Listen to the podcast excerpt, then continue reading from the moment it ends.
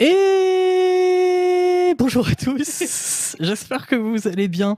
Euh, on m'a dit que c'était mon gimmick au début, Julie m'a expliqué ça, Hélène Ripley, que je disais toujours et bonjour à tous et je m'en suis jamais rendu compte. Bah, j'espère que vous allez bien, bienvenue dans l'apéro de Canard PC. Il est 20h08, désolé pour le retard, on est en train de, préparer l'apéro, on a des chips et on a à boire. Euh, on est là pour une heure et demie. Bonjour le chat, salut euh, Dieu vomi. Salut Moewa, salut les modos, j'espère que vous allez bien. Euh, je vois Vijour, bah Vijour à toi, hein, première fois dans le chat. j'espère que tu vas bien. Twif, Casse d'or, je vois TRM Ben, euh, Cadeau Bonux, euh, je vois La Filoche, Gramsou, bah, j'espère que vous allez tous bien. Jovomi va bien. Eh bien, écoute, si tu vas bien, moi je vais bien. C'est parfait. Salut Olendel, salut. Stephdal, salut. Chiptix. Avant de présenter mon invité, qui est juste devant moi, on va faire un peu d'auto-promo. Parce que nous avons plusieurs magazines en kiosque et également dispo euh, sur notre boutique en ligne. D'ailleurs, merci beaucoup à El Graal qui vient de s'abonner pour son 26e mois, qui dit l'apéro de Jules dans trois mois, c'est mort. Eh bien, écoute, ce n'est toujours pas mort, pas encore. Salut Snurf, bonsoir, comment vas-tu? Alors, nous avons plein de magazines en kiosque, notamment ce beau Canard PC hors série numéro 36. Euh, spécial jeu de plateau. Qu'il est beau. Est-ce qu'il y en a qui ne l'ont pas encore? Parce que si vous ne l'avez pas, eh bien on va vous ban. N'hésitez pas à dire la vérité. Euh, les modos, je vous fais confiance, hein, c'est un ban def hein, si vous l'avez pas ce magazine. Oh, un train de hype qui arrive bientôt. Merci beaucoup Thomas pour ton abonnement et à Maïf, chouchou. Reçu aujourd'hui, super, à Casse d'or, c'est un ban def. Désolé. Également en kiosque, le hors-série euh, du Canard PC Hardware, c'est le numéro 17. Assemblez votre PC de A à Z, composants, système, astuces. Euh, en parlant de Canard PC Hardware et de montage de PC, il y a le, replay du montage de PC avec Dandu Ionic qui est, disponible sur notre chaîne YouTube. Euh, CPT Echo, tu ne l'as pas non plus, eh bien c'est un def. Et enfin, alors ça c'est une exclu. Non, je pense que Denis vous l'a présenté cet après-midi. Le nouveau Canard PC. Tu l'as pas vu non, encore je pas vu encore. Eh bien, c'est le numéro 425. Waouh. Disponible demain. Avec un jeu de mots incroyable, encore une fois. Et avec un jeu incroyable. Non, pas, pas, pas, incroyable. Euh, le jeu de mots, c'est quoi? Full Metal Racket. Excellent. Ah, Excellent. C'est qui l'a trouvé Je pense que c'est Canlos. C'est Canlos. Bah, J'étais même pas à cette réunion d'accroche fille, donc, euh, mais j'ai envie de dire que c'était Canlos. Eh bien, euh, voilà. Il, Pourquoi ça parle de Yves? Eh bien, écoute, bonne question, euh, euh, J'avais hyper envie de jouer à Yves parce que ça faisait hyper longtemps que j'entendais parler de Yves Online et que j'avais ultra peur d'y aller parce que tout ce que j'avais lu jusqu'ici, c'était des histoires de conflits, des histoires de guerre, des histoires de joueurs qui pillent d'autres joueurs. il paraît que Agbou a mené sur Yves Online un, un, scam, un scam de prince nigérian, vraiment, où il, ah a, il a détourné des milliards et des milliards d'IS avant de se dire, mais en fait, je fais vraiment un truc d'ordure. Je vais plutôt refourguer ça à un lecteur de canard PC qui aime vraiment le jeu. Et voilà, c'était une occasion pour moi d'y retourner, quoi. Mais c'est pas, euh, c'est pas, euh, monsieur, je t'ai toujours pas présenté. Mais euh, on va, je vais te présenter après. Mais pardon, j'ai grave coursi. Mais c'est pas grave, c'est pas grave. J'avais préparé un truc et tout, un happening. Il devait y avoir un orchestre qui devait venir pour te présenter et tout. Mais bon, t'as tout gâché, bah c'est pas grave. Hein. mais en tout cas, voilà, regardez, regardez comment il est beau. Voilà, c'est le numéro 420. J'ai peur de dire une bêtise. 425. 425. Hop là. J'espère que vous allez tous l'acheter dès demain kiosque et dans notre boutique en ligne. Les deux, faites les deux. Mais oui, faites les deux. Achetez-le sur la boutique, dans les kiosques. Avant de présenter encore mon invité, je vous rappelle que ce podcast, ce, pod, enfin non, ce, ce, live, ce live Twitch sera disponible en podcast dans 24 heures et également en vidéo sur notre chaîne YouTube.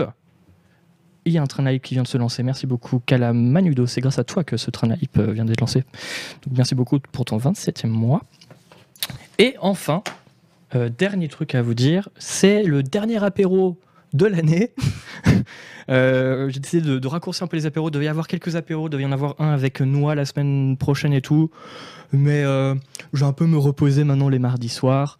Mais on reviendra euh, l'année prochaine, mais sûrement une semaine sur deux.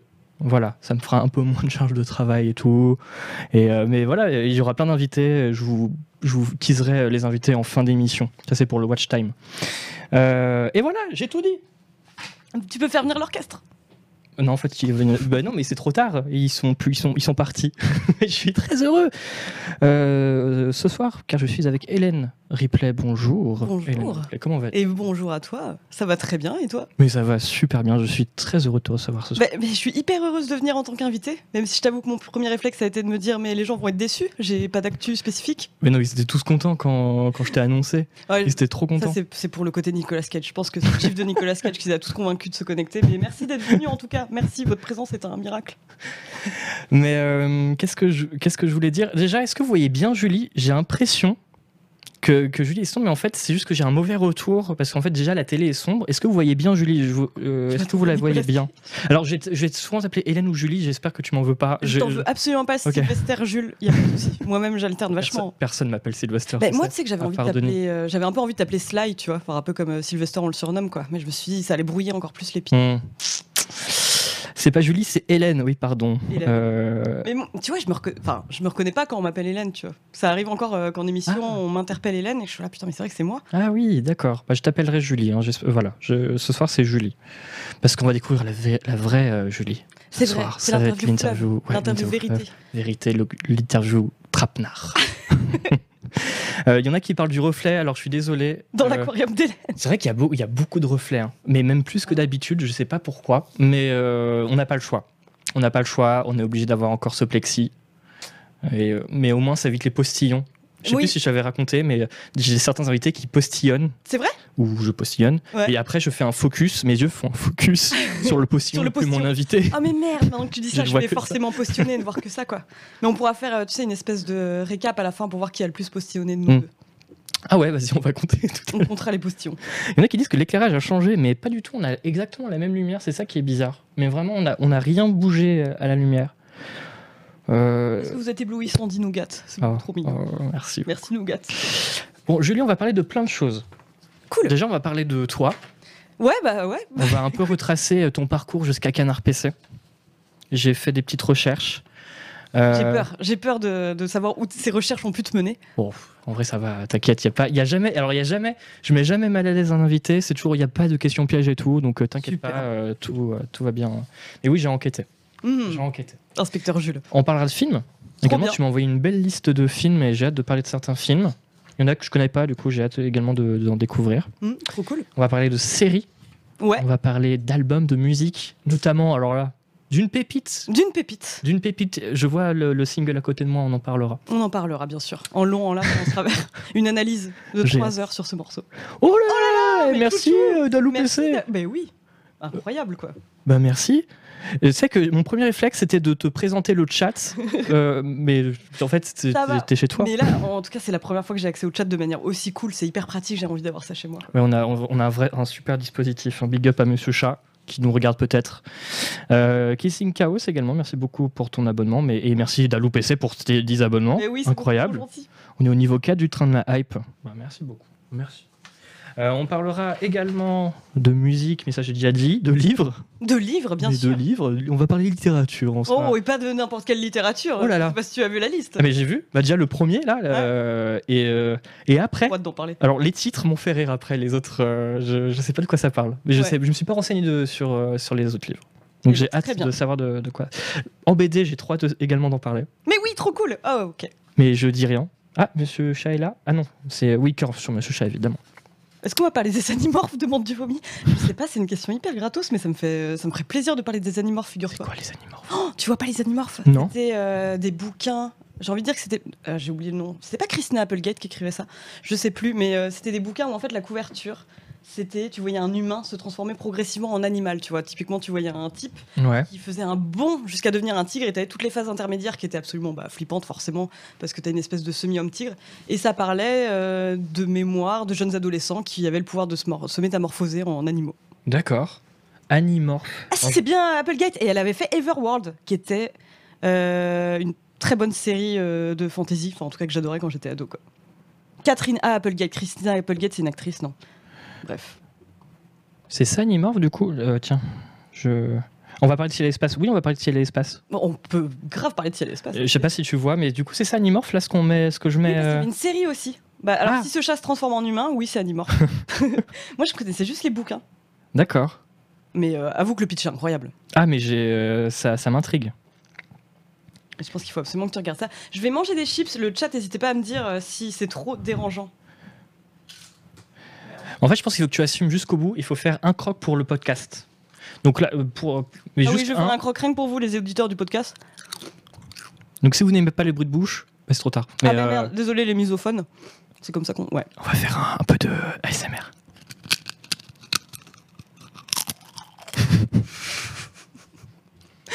Les gens adorent, les gens adorent.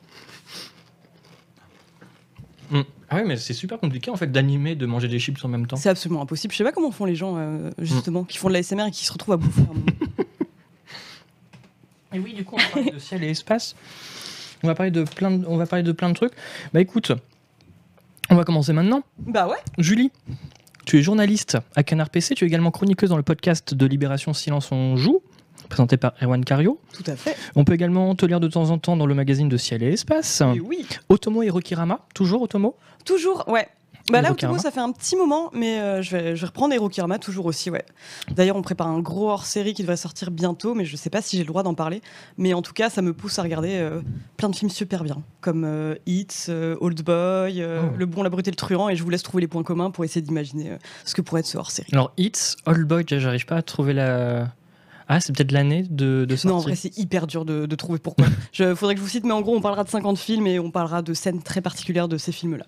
Ah, ah, ah, ok. Très bien. Et il sortira bientôt? Et ça devrait sortir l'année prochaine. Je suis pas du tout au courant, je suis très nulle pour tout ce qui est autopromo. Je sais que moi, ma deadline elle est en décembre, mais après, le temps que ce soit imprimé, je dirais mai-juin. Ce sont des films, c'est ça le point en commun Chip Tic. Exactement, mais, qui- mais qui- incroyable. Quelle perspicacité. À quand une interview comme Hot Ones. C'est quoi Hot Ones C'est pas euh, l'interview avec euh, les ailes de, de poulet, enfin les, les poulets et le, le truc épicé là? Bah, je sais pas, mais euh, j'aimerais bien Est-ce moi, une que c'est ça, interview avec Uriel épicés. Je- J'ai un doute. Parce que si c'est ça, je- j'en ai regardé. plus- euh, Je sais plus. Si c'est ça, oh là là. Oui, c'est le hit de Michael Manhattan. Euh, si tu connais pas. euh, ah oui, alors on on va beaucoup. euh, on va, je vais beaucoup Digresser, faire. Ouais, digresser, hein. choses. Ouais. Je- ça m'arrive tout le temps. Il n'y a pas de souci. Là, du coup, j'ai envie de parler de Hot One. C'est ça, c'est Hot One. En gros, c'est c'est des interviews, ça existe depuis 2013-2012. Et c'est des interviews où il y a des cuisses de poulet. Ouais, trop Et en fait, c'est une interview de 30 minutes.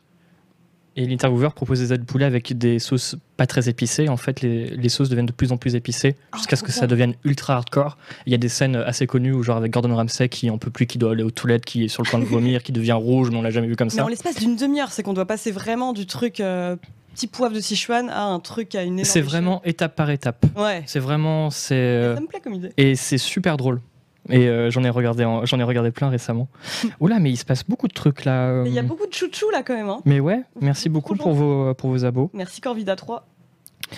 Euh, c'est vraiment très bien l'interview avec le poulet épicé. Le journaliste est très très moi. Le journaliste c'est super cool. Alors je comprends pas tout parce que je suis très mauvais en anglais, mais euh, quand je comprends, euh, j'aime bien. Et merci beaucoup Colvida pour d'avoir offert un abonnement à Ikipatang. Alors, j'ai pas fini la présentation, Julie. Oui, c'est vrai, pardon. Parce que tu possèdes également le Skyblog Nicolas Cage Fan Account où tu regroupes les meilleures citations de l'acteur. J'ai eu hyper peur parce que pendant deux secondes, j'ai cru que tu avais retrouvé l'adresse de mon Skyblog et là, Ah. j'aurais été horrifiée. Ah, alors non, par Non. contre, alors attends, je vais rebondir euh, là-dessus parce que j'ai un PC où je peux diffuser des médias. Non, parce que je crois que j'ai j'ai quasiment tout mis en ligne parce que j'étais morte de honte, mais je les ai quand même gardés juste pour moi me souvenir du chemin parcouru. Tu vois, Ah parfois oui. quand t'es plus bactère, tu retournes sur ton Skyblog, tu regardes les critiques de films, parce que c'est ce que je faisais essentiellement, Hmm. que t'écrivais à l'époque, et tu te dis, oh, il y a eu du chemin parcouru depuis.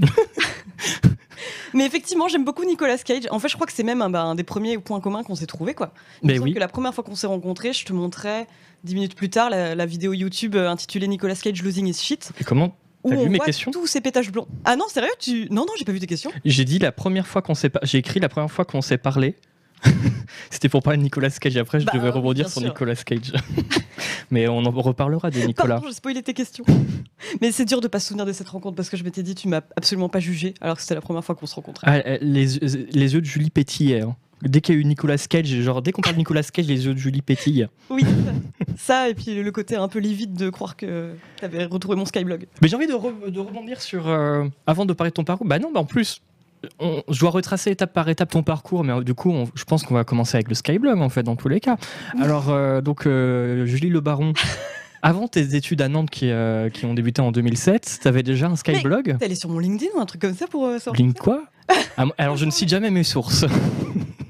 Oh la vache, ce, ce- ce réseau social de l'enfer euh, qui ne m'a jamais servi. Mais, euh, mais oui, tout à fait, tout à fait. J'ai commencé à écrire en tenant un Skyblog. Ah, Euh, avant ça, j'écrivais des fanfictions Tekken, mais ça, les lecteurs de Canard PC le savent déjà. les fanfictions, ouais. Ouais. Et euh, non, bah, c'est un Skyblog, bon, ça n'a pas beaucoup d'intérêt. hein. C'était un Skyblog où je faisais des critiques cinéma et où je racontais ma vie de lycéenne. Hmm. Et un jour, bah, j'ai été morte de honte en relisant tout ça et j'ai tout mis en ligne. Oh non, dommage. Mais c'était une première incursion dans le monde de la, de la critique. Mais tu te souviens des critiques C'était quel genre de film? Mm. Je suis sûr qu'il y avait un American Pie euh, quelque part. Bah, C'était pas l'époque. Justement, je crois que le lycée, c'est un peu la période où tu commences un peu à affirmer tes goûts et euh, tu commences à être un petit peu prétentieux. Donc je crois que je... Hmm. c'était que des films, euh, tu sais, un peu indé chelou ou... euh, Il y avait un Jim Jarmusch. Voilà. Et Ouais. bah, bien sûr, bien sûr, Ouais. j'avais fait un truc, tout un long truc sur Coffee and Cigarettes. Euh, j'avais fait aussi beaucoup de trucs sur Johnito. Enfin bref, c'était, on était plutôt sur ce genre de truc, quoi. Ah ouais. De poseur, quoi. Ah mais j'ai tel... Oh là là, c'est tellement frustrant, mais on pourra rien voir euh, malheureusement. Du Terrace Malik, euh, dit Chino aussi. Ah ouais, peut-être du Il Terrace y avait Malik. du Terrence Malick, tout à fait, Ah ouais. tout à fait. Euh, mais non, mais tu vois ou pas cette période quand même au lycée où tu commences un petit peu à affirmer tes goûts en matière de cinéma. Mm. Et moi, à un moment, bah, c'était pour euh, un peu plus tard. Donc, quand j'ai commencé à être euh, stagiaire pour le magazine Vice, je tenais une euh, colonne qui s'appelait le Ciné Club du lycée. Et en gros, l'exercice imposé, c'était de remater des films que j'avais adorés au lycée et de les critiquer avec mon regard de jeune adulte. Et Mm. souvent, je me rendais compte qu'effectivement, les films hyper caractéristiques du lycée, ceux qu'on adorait, typiquement, j'en sais rien, Requiem for a Dream, American History X, en les revoyant, on se rend compte que ça répondait quand même à une formule un peu prévisible. Hmm. film choc, film coup de poing, quoi. Et qu'ils n'étaient pas tous très bons au final, quoi. Ah ouais. Bah, tu... ah, donc Re- Requiem, je l'ai jamais revu depuis. euh, Bah justement, euh, alors celui-là, j'ai pas osé le revoir justement parce que j'en avais gardé un, un souvenir un peu euh, traumatisant. Mais euh, je crois que j'avais rematé Elephant. Ah, de... ah oui, oui. tu Oh vois, là là, oh là là. Ce genre de truc. Et alors, oh, ce film, je l'ai vu quand j'avais 8 ans. À 8 ans, la vache. Mais en Tu fait, savais, enfin, tu connaissais le postulat de départ? Non. Ah ouais. non, non, euh, en fait, on avait un, un coffret Télérama avec plein de films. Mm. Il y avait des films cool. Il y avait, euh, bah, il y avait, euh, j'allais dire, Jarry, euh, Gar- euh, euh, ah, le film euh, avec Matt Damon euh, et Affleck qui se, qui se Oui, passe. Good Will Hunting. euh, euh, Jerry. Ah non, Jerry. pardon. Ah oui. Je crois ah, que un euh, truc de Gus Van Sant. Ouais. D'accord, ok. Voilà. Enfin bref, il y a plein de super coffrets et euh, du coup j'ai mis Elephant et j'ai fait. Et ouais, voilà, ça m'avait trop mal. Du coup, j'ai pas revu. Ouais, bah oui, je comprends, je comprends surtout si t'étais pas au courant, quoi. Euh, Donc, tu as fait des études. Oui, il y a quelqu'un qui a dit dès que ça parle de Nantes, ça m'intéresse, évidemment. Bah oui. Parce que tu as fait des études donc de lettres. Et langue, ouais, Et langue langue à- et civilisation étrangère, à... juste en face d'Audencia, tu vois l'école de commerce. Ah bah oui. La fameuse école de commerce, Oh là on n'avait même pas le droit de pique-niquer sur leur, euh, sur leur pelouse parce qu'on était Bah, couilleux m'étonne de la fac. Ça m'étonne même, ça m'étonne même pas de deux. C'est hein. tellement Audencia. ça, c'est bien Audencia. Je suis désolé s'il y a des gens qui ont fait Audencia, mais ça m'étonne non, pas. mais ouais, pas de souci, pas de souci. mais euh, ouais, ouais, LLCE, Dieu vomi, toi-même, tu sais. Euh, écoute, au Centre international de langue de Nantes. Et c'était pas le meilleur choix de ma vie, on va dire, quoi. Les études d'anglais. Ah ouais Bah, disons que toute la partie littérature, culture du monde anglophone, ça m'intéressait. Après, il y avait toute la partie civilisation, histoire, qui était pas la plus fun, on va Mm. dire. Qui était pas la plus fun euh, à mon sens, quoi. Euh, a qui dit euh, Requiem for Dream, ça fait bizarre aujourd'hui. J'ai peur d'y voir un côté un peu putassier en fait. Et quand je revisite mes souvenirs, j'ai tendance à me dire que ça avait rien à dire de bien pertinent sur tout ce qui est drogue. Trop film choc pour ça. Bah, je suis un peu. Il y avait vraiment ce côté euh, film choc et c'est pas pour rien. Je pense que toute une génération de lycéens en sont encore traumatisés. Mais c'est vrai que c'est à peu près tout ce qu'il en ressort, quoi, au final. Désolé. hein.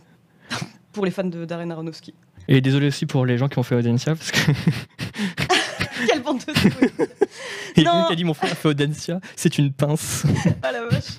Ah, Le bouquin, par contre, euh, je crois que c'est Exit to Brooklyn et est plutôt chouette. Ouais, j'ai bien aimé le bouquin, par contre. Euh, du coup, c'était jusqu'à 2012 tes études. Donc tu es resté pas mal de temps à Nantes. Ouais, je suis restée pas mal de temps à Nantes. Ouais, j'ai travaillé au Domino's Pizza de la place Viarme. euh, Mais J'ai eu non, le temps de me faire mon petit trou, quoi.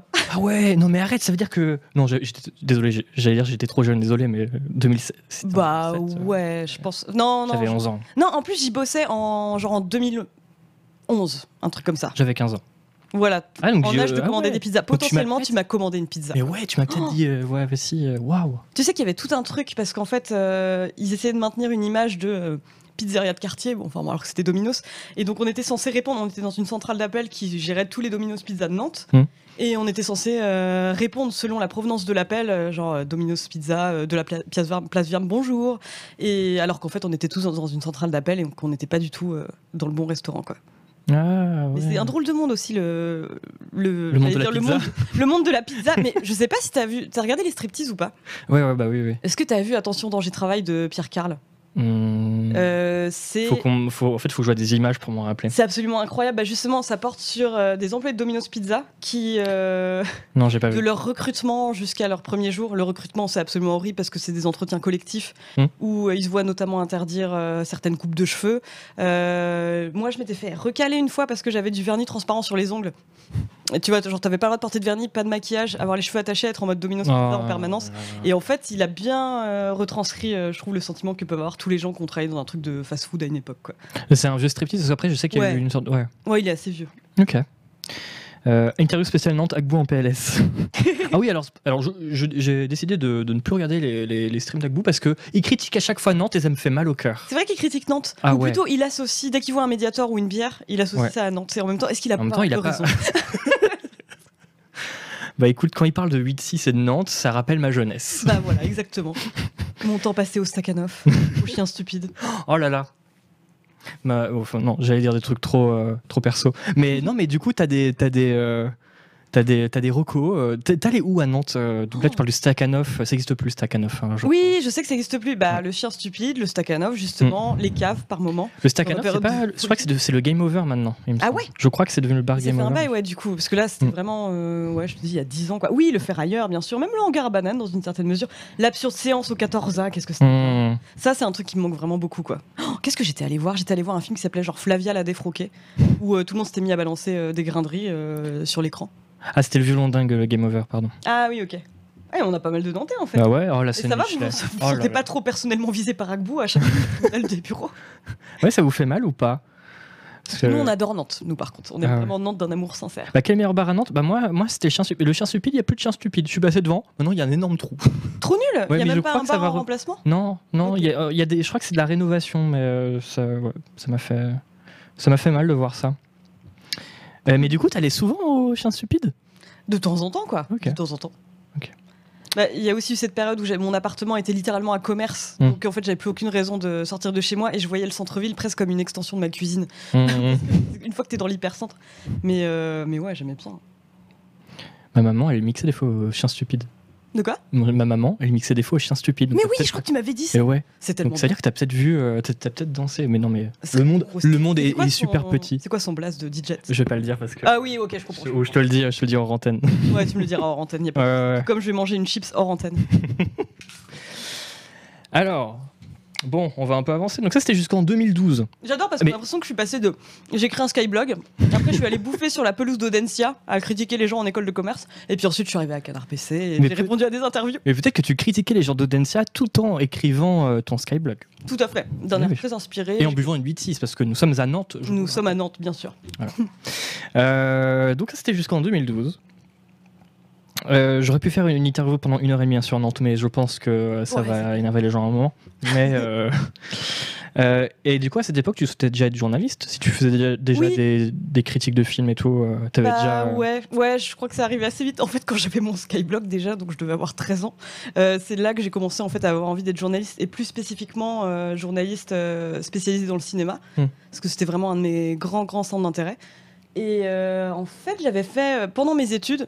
J'ai fait un stage euh, justement pour voir euh, si j'avais vraiment envie de devenir journaliste avant de, pa- de, de passer par tout le circuit euh, justement de me préparer potentiellement au concours. Je me suis Hmm. je vais postuler dans un magazine pour voir si c'est vraiment ça que je veux faire, quoi, parce que ça va me coûter de l'argent, ça va peut-être être un peu compliqué. Donc j'ai fait un stage à Vice Magazine, euh, qui, ouais, c'était en 2010-2011, Hmm. donc qui à l'époque justement euh, me laissait écrire à peu près tout et n'importe quoi, y compris donc des colonnes sur euh, mon rapport au film de lycée. et au final, bah écoute, figure-toi qu'ils m'ont embauché en 2012. Du coup, j'ai, au moment où je reprenais mes études à Nantes, en fait, donc euh, je bossais à Domino's Pizza et là on me propose donc un, un taf à Paris et moi j'avais qu'une hâte c'était de revenir donc après euh, après mon stage et je t'avoue qu'un des moments les plus jouissifs de ma vie ça a été celui où j'ai dit à mon manager à Domino's Pizza qui était une sombre merde désolé que je me barrais c'était tellement bien Ah, yes. Mm. Tu l'as fait comment? Tout à fait, genre, je, je me casse. Bah c'est ça. Je... Mais j'aurais bien aimé euh, le faire avec un peu plus de panache. Avec du recul, j'aurais fait avec un peu plus de panache. Mais, euh, mais euh, je crois que je lui ai juste dit, je, je m'en vais. Je deviens journaliste à Paris. Et en l'occurrence, c'était un premier taf, donc c'était un peu particulier. Ils m'ont proposé d'être rédactrice en chef d'une verticale. C'est comme ça que Vice appelait euh, tous ses sites annexes. Mhm. Genre par exemple, tu avais un site musique qui s'appelait Noisy, un site sur la science qui Ouais. s'appelait Motherboard. Et alors moi, j'ai écopé du site sur l'art numérique, qui est un thème qui veut à la fois tout et rien dire honnêtement. Enfin, parfois ça peut être genre quatre mecs qui mettent des LED euh, ou qui font du mapping sur Donc, une église. On appelle ça de l'art numérique, quoi. Donc c'est The Creators Project. Exactement, Ouais. ouais. Et euh, en fait, j'ai trouvé euh, que c'était une excellente excuse pour parler de jeux vidéo parce que le terme art numérique étant tellement Mm. vaste et la ligne éditoriale euh, de l'époque étant tellement floue, je me suis genre profité pour parler un petit peu de jeux vidéo et d'espace. Donc voilà, deux autres sujets qui m'animaient pas mal à l'époque, quoi. Hmm. Bon, après, j'ai quand même parlé de beaucoup de gens qui mettaient des LED et qui faisaient du mapping sur des églises, mais, mais voilà, ça a commencé comme ça en fait. Donc c'est sur le site, mais on, on peut Mais retrouver tes articles. ouais, euh, on peut retrouver tes articles d'ailleurs. J'ai vu euh, sur Ah de- bon The Creators Project. Ah ouais, tu penses? Ouais, je les ai, je les ai vus. euh. Ah ouais, sérieux? Je me demandais s'ils étaient encore en ligne justement. ouais, parce puis le que, site existe euh, toujours, euh, Creators Project en plusieurs langues. euh. Si, si, il avait été euh, intégré à Vice, il me semblait, après. Et justement, je me demandais si ces articles étaient encore en ligne. Je suis sûr qu'il y a des trucs euh, incroyablement glamour dessus, quoi. Bah, on, on peut mettre des extraits, Non, sauf si tu veux pas. Ah si, si, vas-y, vas-y. Non, mais j'assume. 2012, j'avais quel âge? J'avais 21, 22 ans. Voilà. Ariel Wiesman n'était pas encore chez Vice, non, il est arrivé plus tard. On pourra parler de tout de. Euh, alors, attends. De toute cette période euh, à Vice ou euh, Ah oui, oui, bien sûr, il n'y a pas de souci.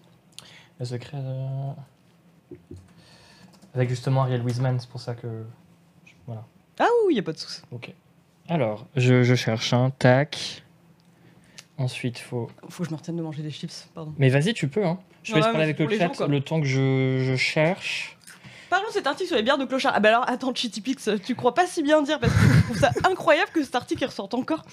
On- Sachant que, euh, mais justement, à l'époque, je travaillais pour euh, Creators Project.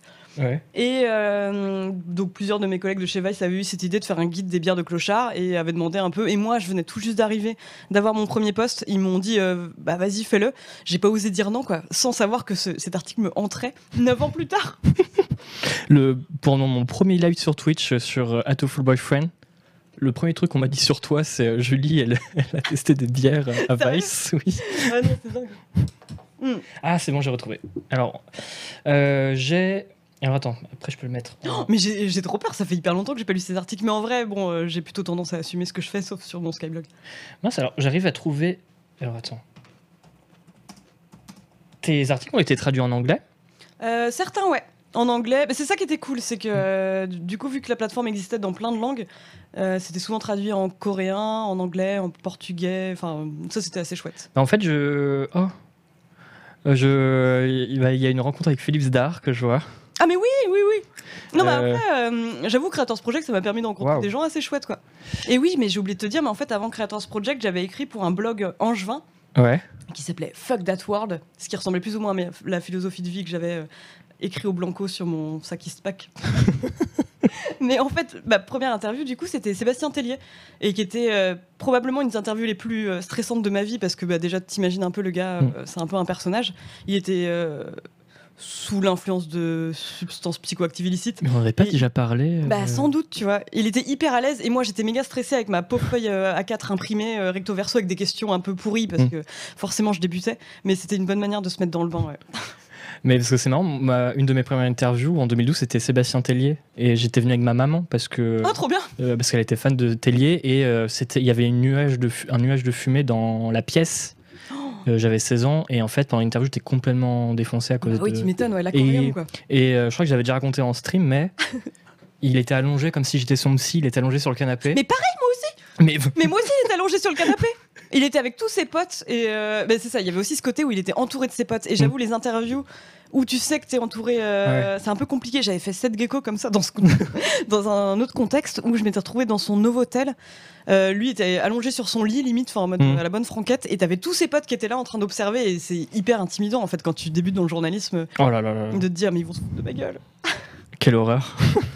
mais attends, mais Tellier, mais il t'a dit de la merde parce que moi, il m'a raconté. Alors, il m'a quand même raconté un truc absurde que j'ai gardé, que j'ai garde encore et que je le présente des fois.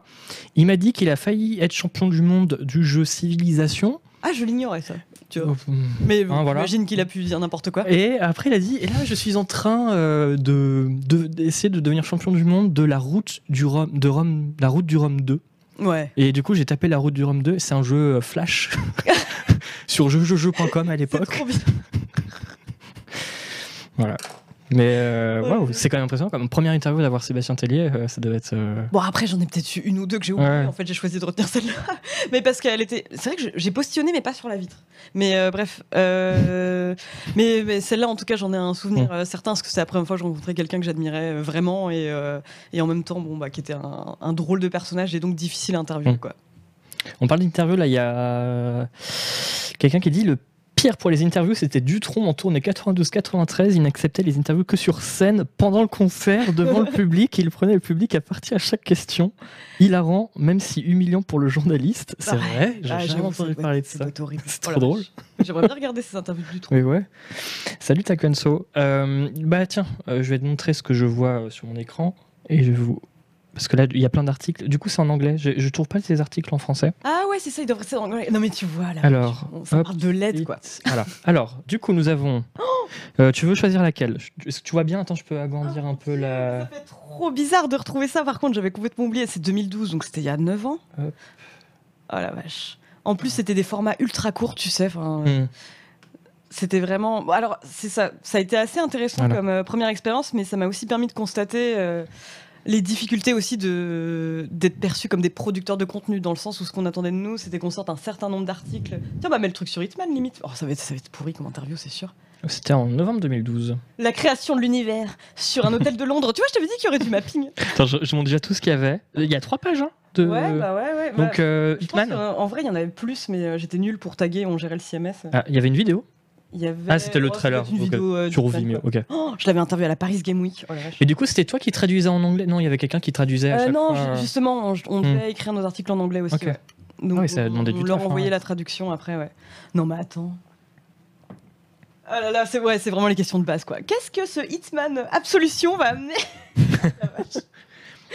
Ah, en plus, On a tous le, le Absolution, c'est hein. clairement pas le meilleur. Bah ouais, c'est ça. Et, même encore aujourd'hui, ça m'arrive d'y avoir recours, quoi. Hmm. Quand euh, t'as envie de lancer la conversation et pas tout de suite partir dans les trucs ultra intimes euh, sur euh, pourquoi vous avez mis des nonnes en porte-jartel dans votre trailer, quoi. Mais ouais. Alors, il y a le lien FR, pardon. Désolé, tu, euh, tu peux pas mettre de lien. On parle des interviews. Ouh là là Tes interviews euh, sur Sun, ouais. Mais comment Euh. Non Non C'est terrible parce que tu vois, on est quand même à un stade où euh, le passé finit toujours par nous rattraper. Mais ouais, mais en fait, Enfin, mais ils sont toujours sur. euh, ils sont toujours sur, euh, sur SoundCloud. Du coup, j'essaye de d'assumer. Mais il y a mon interview d'ailleurs de Sébastien Tillet sur SoundCloud. ah, trop bien, il faudrait que je l'écoute. Mais il y a. je crois que j'ai aussi gardé le Michel Gondry et tout. Mais, mais, mais- mais mes questions, c'était alors, c'est quoi tes inspirations pour cet album? Il y a un autre album de prévu. Si tu étais une fleur, laquelle serais-tu Euh, ça parle de quoi ce titre? C'est un peu l'album de la maturité par rapport au second qui était beaucoup plus. Là, c'est beaucoup plus. Le premier était plutôt au séminal. Là, on a quelque chose de plus organique pour cet album. Aïe, aïe, aïe, aïe, aïe. Mais non, n'en parlons pas de ces interviews. Euh, faisons ton portrait. Mais évidemment, j'ai fait le portrait chinois, j'ai fait, fait tous les. Voilà. Mais toi aussi, tu as déjà fait des portraits chinois, tu sais, des. des euh, Euh, non, justement, j'ai jamais eu à faire cet exercice. Hmm. Mais moi, en même temps, moi, j'adore l'exercice du portrait chinois. En fait, Ah, mais c'est pas si bête que ça, en fait, quoi. Tu veux qu'on en fasse un? Vas-y, on en fait un. Bah, Il faut, que j'en cherche un sur internet et je te, je te pose des questions. Ouais, mais il faut que toi aussi tu le fasses, du coup. Ah ouais? Oh là là. Ok, vas-y, bah, je répondrai aussi. Alors, je cherche. Hein. Ça va être n'importe quoi aujourd'hui. Hein, je Bah oui, on avait dit qu'on était en roue libre. Mais oui, oui, c'est c'est la dernière, le dernier apéro de l'année. Le point Euh. organique, c'est quand on parlera de silence on joue. Ça, c'est quand on parlera de fulgurance et de. c'est vrai qu'on a, ouais, on a des tics de langage dans silence on joue. Enfin, un des chroniqueurs a des tics de langage que j'aime beaucoup. Si tu étais, si tu étais Benoît Poulvord, quel acteur serais-tu Euh, Merci beaucoup, Vega Biggs. Parce que moi, ce que je disais à Julie, j'ai pas aimé euh, mon interview de Chili Gonzalez. Euh, euh, portrait chinois, je cherchais. Ah oui, c'est vrai. Portrait chinois. Deux intervieweurs dans la même pièce, qu'est-ce qui peut mal tourner? Bah ouais, c'est ça en fait. On, on se retrouve à faire un portrait chinois de nous-mêmes.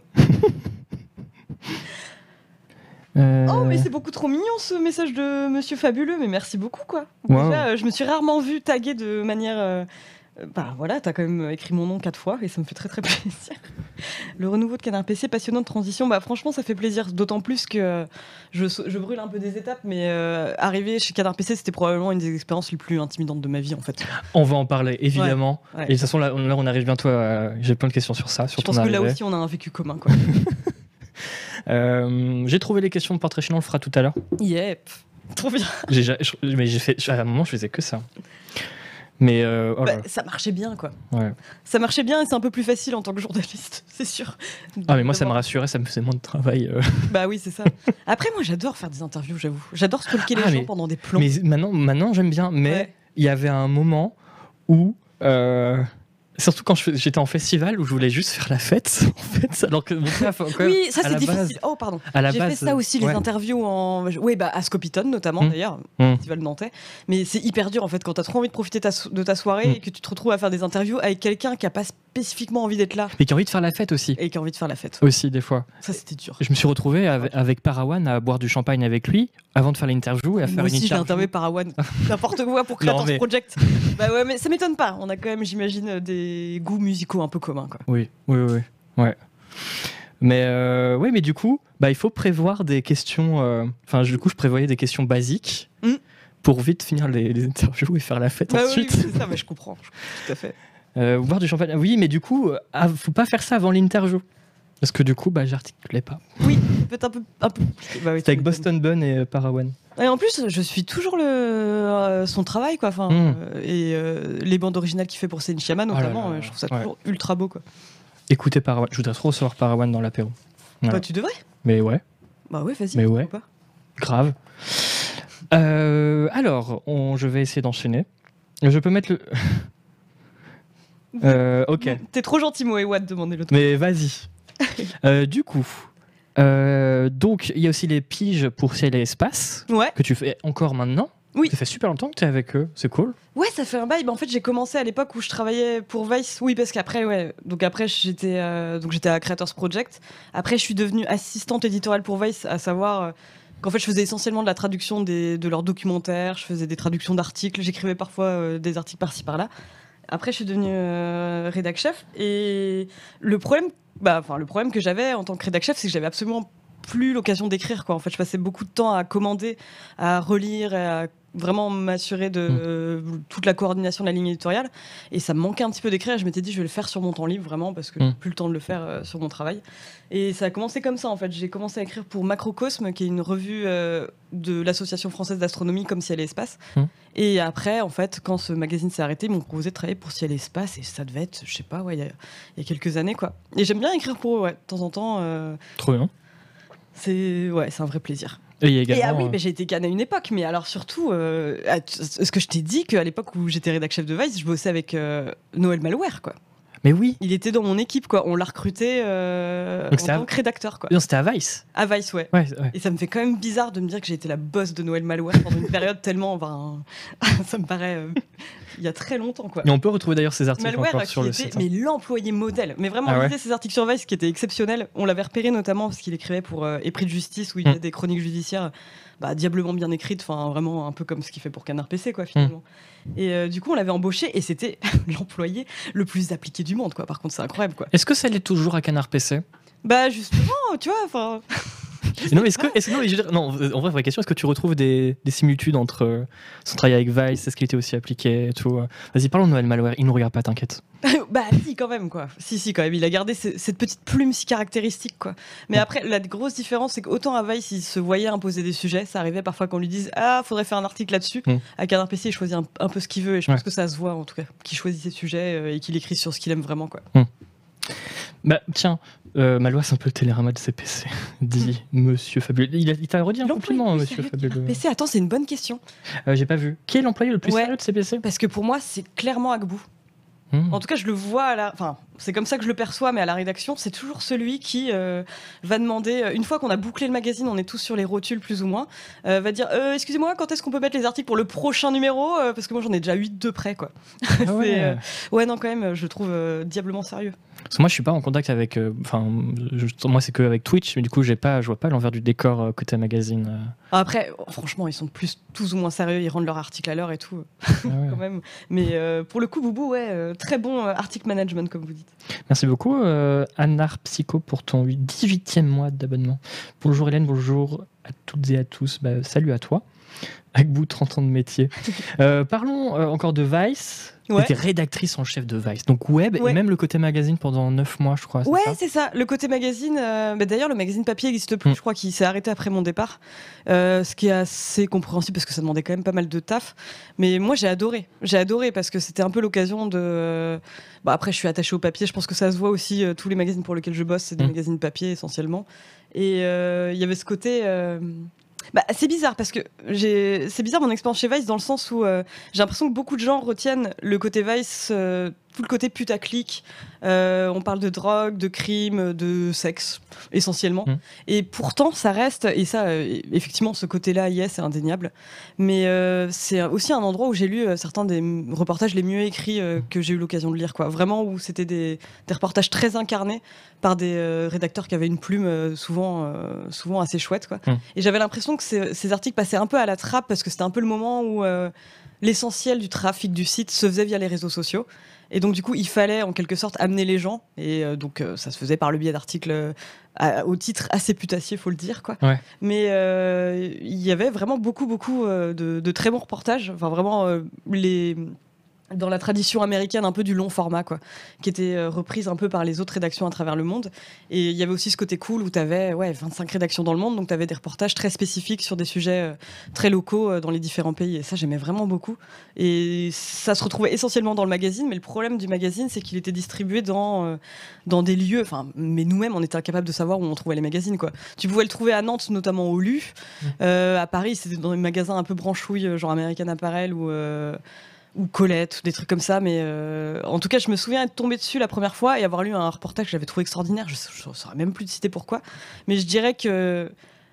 Il y a en tout cas une sorte d'héritage de Vice dans la manière de traiter les sujets que j'ai gardé un petit peu à Canard PC. Quoi. Mmh. Bah, déjà, effectivement, le côté foncièrement euh, subjectif. Et euh, pff, on peut faire toutes sortes de digressions. Quoi. Mais ouais, en tout cas, j'ai un peu gardé ça aujourd'hui. Quoi. Mais d'ailleurs, en parlant de, des titres, enfin non, des articles putaclic, comme tu le disais, euh, de putassier de, de, C'est vrai que j'ai dit putassier. de Vice. Oui. vois jamais ce terme. Alors déjà, euh, oui, je suis désolé, Jagatai, on n'a pas le choix, on est obligé de mettre un, un qu'on appelle ça un plexi, du coup il y a des reflets, mais on n'a pas le choix. On, on a, on a réfléchi pendant, c'est le, le truc le moins gênant, en fait c'était soit on faisait des émissions via Discord, soit on Mm. mettait ce plexi, on peut le faire en... C'est ça, et puis on avait envie de se retrouver. Et puis Bah oui. euh, de sortir nos mugs et tout. quoi. Bah oui. Je le chopais dans un magasin de bombes de peinture chez moi, dit Dieu vomi. Non, mais c'est ça, tu trouvais ça dans des magasins de skate, dans des magasins euh, de ce genre. quoi. Et pingolin, mais pourquoi? Bah c'est la loi, enfin je crois que c'est, je crois que légalement on est obligé de l'avoir en fait. Ah oui, le Donc plexi, euh, il y en a qui disent que c'est pas efficace et tout, mais c'est juste qu'on voilà, on n'a pas le choix. Mais voilà. Mais du coup, désolé, c'est vrai que en fait, des fois, on voit mon reflet sur toi et, et on voit le micro. Et Mais c'est bien, mais- c'est comme si on faisait un animorphe, tu vois. Ouais, mais j'ai toujours pas la ref, hein, mais euh. Euh, oui, du coup, euh, les articles putassiers, ça te faisait mal euh, des fois? Parce qu'il y avait plein de parodies. Moi, moi, je, je suivais Babor à l'époque euh, déjà. Ah ouais, ouais, ouais. Il faisait des- parodies. Il avait un site babor.com, comme ça. Il faisait des, des- beaucoup de parodies des articles de Vice, genre euh, je me drogue, euh, non, je me, Non, je me nourris à la coke pendant euh, un mois. voici comment. Mais c'était Et tu le voyais, tu le voyais. Il y avait des photos. et Enfin, moi, je trouvais ça. Bah moi je trouvais ça à mourir de Ouais. rire pour le coup. Il y avait vraiment ce côté aussi assumé, mais même de la part des fondateurs aux, aux États-Unis, euh, ce côté un peu random. Vraiment, tu mets, oui, voilà, j'ai pris euh, telle drogue pendant une semaine avec une contrainte un peu comme ça, et c'est vrai que ça arrivait souvent. Et moi, je t'avoue, c'est pas les articles qui m'intéressaient le plus. Hmm. Pour être honnête. Et j'ai l'impression, quelqu'un demandait qu'est-ce que je pense du Vice d'aujourd'hui. Euh, j'ai l'impression que ça s'est complètement assagi pour le coup. Il y a plus ce côté-là, euh, justement. C'est toujours un média qui va parler euh, de drogue, Hmm. euh, de sexe et de crime, quoi, la, la sainte trinité de Vice, quoi. Mais j'ai l'impression que beaucoup moins, en tout cas, qui sont moins tributaires des réseaux sociaux, en tout cas, Mm. pour le- leur trafic, quoi. Mm. Ça, c'était le problème un peu des, des médias gratuits, quoi. Ouais. C'était que effectivement, tu pouvais euh, faire le journaliste que tu voulais, moyennant euh, un certain nombre de visites par mois, quoi. Et ça, je t'avoue, je suis assez contente de pas avoir cette pression-là, quoi. Hmm. Aujourd'hui. Enfin, je veux dire, je dis pas qu'elle n'existe pas, euh, qu'il n'y a pas de pression chez Canard PC, mais elle est différente, quoi. Ouais. Elle est différente, quoi. Donc c'est. Euh, Je vais bientôt rebondir sur, euh, sur Canard PC. Euh, ça, ça parle du plexi, ça parle du plexi, ça parle du plexi. Ça parle de plexi, ah, bah alors. Vous auriez dû mettre le plexi devant Jules. Mais le plexi est devant moi aussi, hein. il est là. hein. C'est juste qu'on le voit pas. Il est, en fait, la caméra, là, il- là il y a le plexi, et là, là, ouais, là c'est Julie, là il y a le plexi. En fait, il est vraiment devant, devant nous, quoi. Mais euh, parlons, elle est en, elle est en 8-6 la pression. Niveau JV, Vice, c'est aussi Waypoint. Oui, tout à fait, ouais. Waypoint, c'était donc une des fameuses verticales de Vice et euh, qui est devenue un podcast, ouais. Et c'est assez chouette, hein. je trouve qu'ils ont des très bons sujets euh, sur le jeu vidéo. On avait un peu parlé à un moment de, de Vice et de l'arrivée de, de Wiseman. Oui, oui, oui. Comment vous l'aviez vécu à ce moment, enfin à son arrivée Bah, c'était un petit peu Ariel hein. C'était un peu particulier dans le sens où euh, moi au début je m'en réjouissais plutôt parce que j'avais suivi son travail chez Actuel, mais disons que c'était euh, alors c'est pas euh, contraire à Luisman en particulier, mais disons qu'il y avait une période un peu charnière où d'un coup on se retrouvait avec euh, une rédaction qui changeait complètement, dont la Mm. direction changeait, avec une, euh, une envie de professionnalisation. Et en même temps, derrière, bah, il y avait euh, des énormes contraintes sur l'éditorial, dans le sens où euh, c'était pas. Donc, c'était un magazine gratuit, mais il y avait aussi tout un aspect régie publicitaire, Mm. etc. Et euh, il y a eu un moment où, en fait, euh, une bonne partie de la rédaction se sentait un peu lésée, dans le sens où on ne disposait pas d'un budget énorme. Et à côté, bah, il y avait euh, des embauches, euh, etc. Donc c'était un peu compliqué de ce point de vue-là. Enfin, Mm. euh, ça, ça paraissait bizarre en fait de se dire il y a des potentiellement des journalistes qui vont devoir quitter la boîte faute de moyens, et en même temps, bah, on embauche des cadres, quoi. Mm. On se disait mais mais oh, que vont-ils bien pouvoir cadrer, quoi? Ouais. Donc c'était ouais, franchement c'était un peu particulier. C'est aussi le moment où moi, ça faisait un moment que je commençais à me dire j'aimerais bien partir, notamment parce que j'avais envie d'écrire, ça me manquait d'écrire.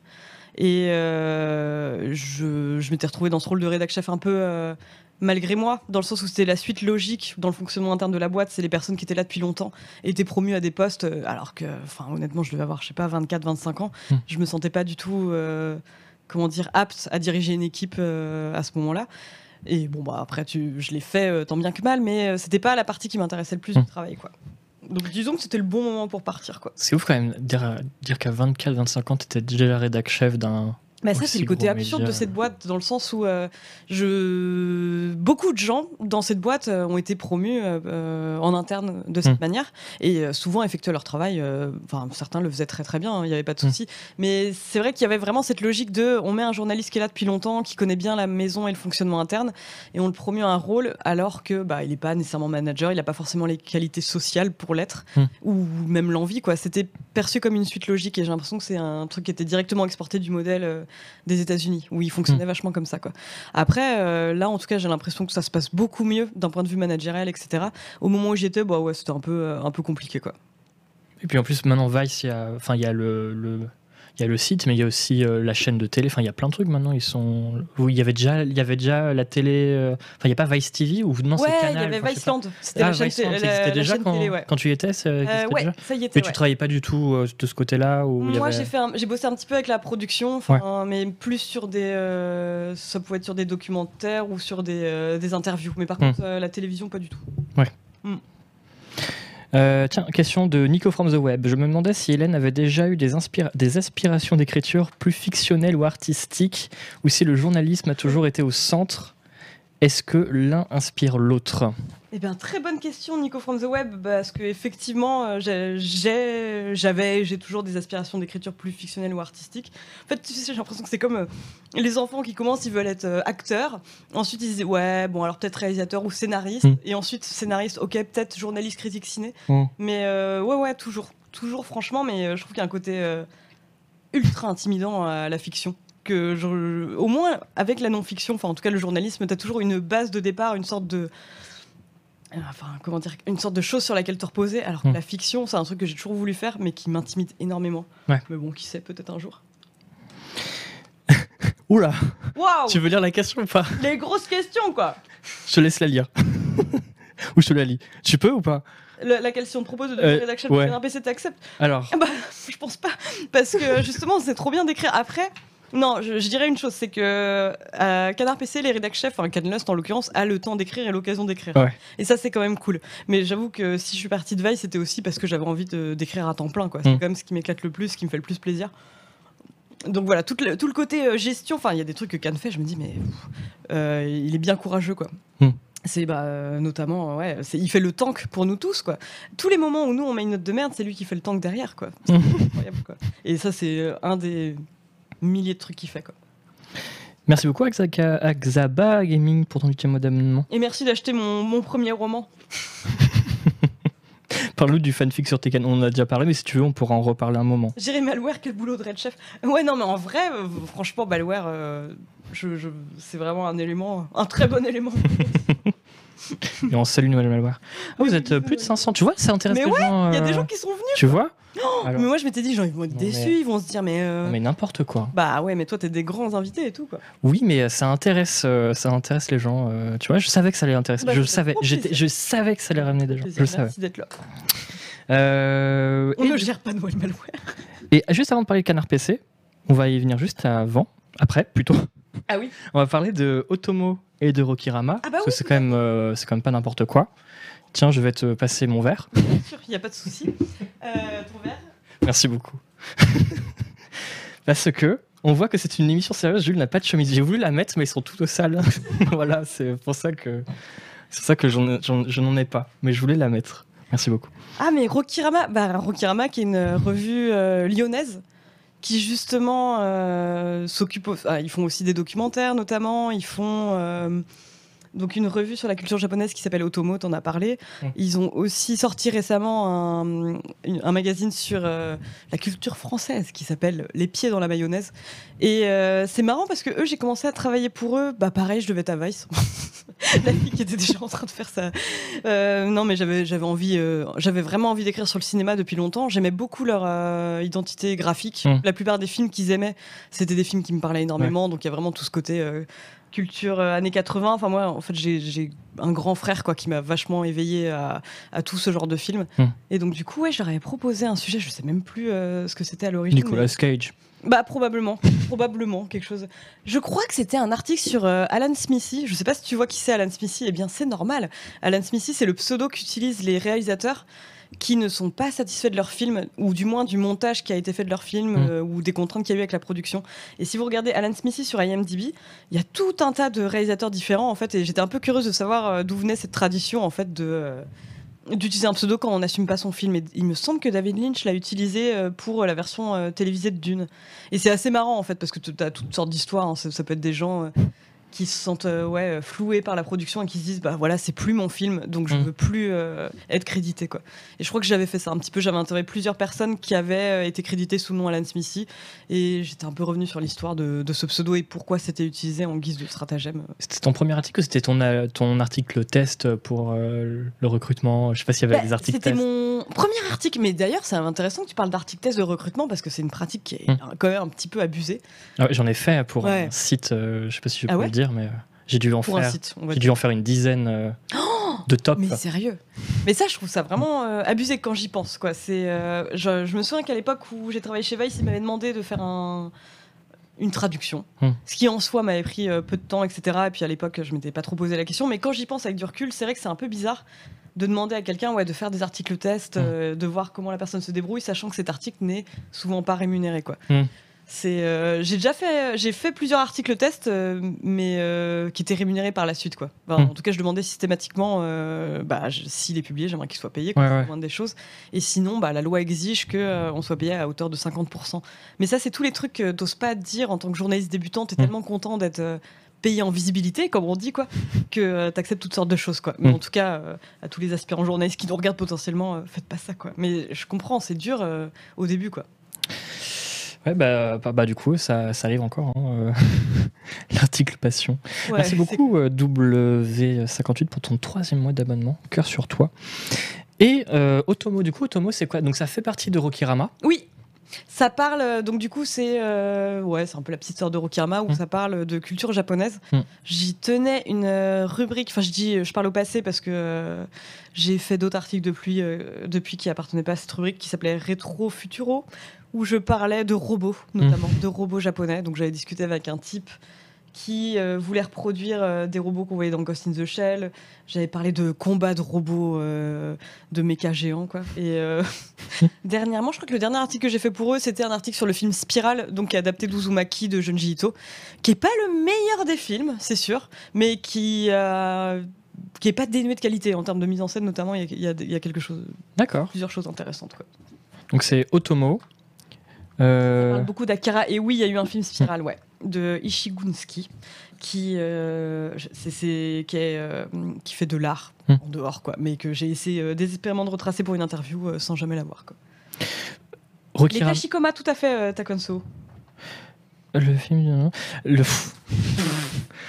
le film euh, Spiral tourne un peu en rond, dit Billy Corgan. sur les coups quand on a des, euh, quand on a des remarques pareilles, euh, Billy. Euh, tu m'as envoyé un message sur Slack il y a quelques mois, on parlait de Rokirama et tu m'avais Hmm. dit, je peux dire, euh, tu m'as dit, ah, il y a machin qui lit mes articles, ouais, ouais, ouais. et moi j'ai fait quoi, mais c'est trop fou. un ah oui, de- j'étais super surprise, ouais. C'est fou. Ouais. Ouais, je voulais juste te raconter cette anecdote. euh, Bon, c'est on peut en ça parler, mais en même temps, euh, est-ce que c'est vraiment intéressant quoi Oh bon, il y a Xavier de Justice qui lit mes articles. Bah ouais, j'étais tu- Faut contente. que tu le dises comme ça. Bah ouais, j'étais contente parce qu'en gros, c'est euh, le donc euh, Johan qui gère Rokirama devait l'interviewer pour justement un documentaire qui portait sur DJ Mehdi et il m'a dit ah bah oui bah du coup il m'a dit beaucoup de bien de toi, il t'écoute et tout etc. Et j'étais trop contente parce que effectivement la moi adolescente euh, à Skyblog Qui écoutait Dance euh, de parlait Justice. énormément de Justice et de, bah, et puis bah, de Daft Punk euh, et Ouais. de, de tout ce qui touchait à la, la fameuse French Touch à l'époque quoi. Donc j'étais un petit peu contente ouais, c'est clair. On le salue. Bah peut-être qu'il nous regarde. Peut-être qu'il nous regarde aujourd'hui. Salut Xavier. Euh, et enfin, tu rejoins Canard PC. Là, je suis en train de chercher euh, Oui. mes questions. Euh, ta, ta, ta, ta, ta. Euh, voilà, c'était en mai 2018. Mais c'est ça.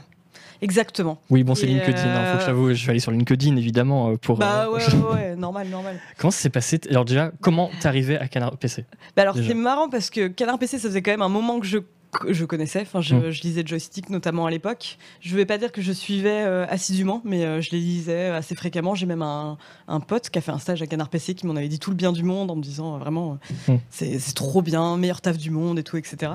Et c'est arrivé, bah alors j'ai reçu un mail de Sebum. Mais en plus, je venais de quitter euh, Vice, tu vois. Mm. C'était le moment un peu lune de miel où je commençais à justement retrouver euh, le goût de l'écriture, quoi. Je, m'étais mis à écrire pour euh, toutes sortes de revues, plus ou moins fréquentables. Et donc, du coup, il m'envoie un mail en me disant voilà, pige pour Canard PC pour une interrogation. Et c'est marrant parce que j'ai- j'aimais bien Canard PC, mais j'avais le sentiment que c'était une rédaction ultra fermée, un peu. Enfin, ultra fermée dans le sens, euh, c'est difficile d'y rentrer, quoi. Mm. Ce que d'ailleurs, euh, un peu le cas quand même, mais je, pour moi, ça me paraissait impossible qu'on puisse me contacter pour me demander des sujets. C'était vraiment le truc que tu rejoignais parce que ça, tu les avais harcelés de mails pendant des plombes, quoi. Mm. Et euh, donc, au- en fait, il nous a contacté, moi et Manu, donc Noël Malware en même temps. Noël Malware qui avait quand même postulé à Canard PC avant, quoi. C'est ça, c'est marrant, quoi. Euh, pour nous demander euh, des sujets. Et alors, en fait, on il nous connaissait. Il avait demandé donc à. Alors là, c'est là euh, qu'on va parler de- d'entre-soi dans le journalisme parisien et de népotisme. Mais en fait, il avait demandé à sa copine, donc son ex-copine, qui travaillait en fait pour Vice à l'époque qui était donc rédactrice en chef de Motherboard, le site dédié euh, à la science euh, Mm. sur Vice. Il lui avait demandé est-ce que tu n'as pas des idées de pigistes, euh, enfin de journalistes en tout cas, qui euh, pourraient écrire sur le jeu vidéo, mais qui viennent pas nécessairement du milieu, qui pourraient apporter un regard neuf. Mm. Et donc euh, j'ai eu la très bonne surprise d'avoir été citée par, euh, par cette personne que je remercie. Quoi. Et donc du coup, il m'avait demandé, bon bah là, j'ai pas eu l'article test, mais j'ai eu le, le, le mail test. quoi. C'est qu'il m'a demandé, bah écoute, propose-moi cinq idées de sujets, on voit ce que ça Mm. donne. Et je pense que potentiellement, oui, je lui proposais cinq idées de sujets pourris, il m'aurait dit, bah désolé, non, c'est mort quoi. Donc du coup, ce que j'ai fait, c'est que j'ai tout donné sur ce mail. Mais vraiment, je me suis dit, je vais lui proposer des sujets. Alors, il n'y a aucun moyen, je sais même pas si je vais réussir à les faire, mais je vais les proposer quand même. Et un des premiers sujets que j'ai proposé, c'était le jeu vidéo en prison. Genre, euh, à quoi ça ressemble le jeu vidéo en prison? Euh, Comment, dans quelles conditions les détenus jouent? Et sauf qu'en fait, à ce stade-là, j'avais contacté aucune prison. J'étais jamais en prison de ma vie, et je m'étais dit, bon, euh, tu tentes le tout pour le tout, vas-y, c'est le moment de l'époustoufler, quoi. Et puis il était là, ah, mais super, bah tu veux pas nous le faire du coup, ce sujet-là? Et ça a commencé comme ça, ouais. Donc j'avais proposé que des sujets, enfin, euh, comment dire, euh, qui me paraissaient un peu difficiles, mais je m'étais dit au moins, peut-être potentiellement, il va être impressionné, il va me dire oui, euh, c'est bon, elle a pas froid aux yeux, on la prend, quoi. Et finalement, ça a marché, sauf que j'ai dû faire tous les sujets derrière. mais bon, mais c'était cool. Mais t'as quand même eu un entretien ou pas?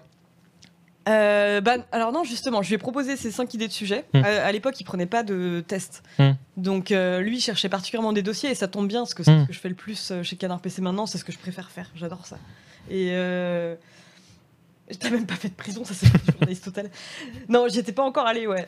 Non, mais c'est, tu vois, je- enfin, pour vous, dire, j'avais aucune idée d'à quel point c'était accessible. En fait, c'est comme si je proposais un sujet, ouais, j'en sais rien, je vais faire un article dans le prochain vol d'Elon Musk et euh, j'ai demandé au, euh, enfin, j'avais aucune idée de si c'était réalisable ou pas, quoi. Et en fait, bon, bah, c'était hyper facile parce qu'ils ont un service com euh, ultra euh, performant, quoi.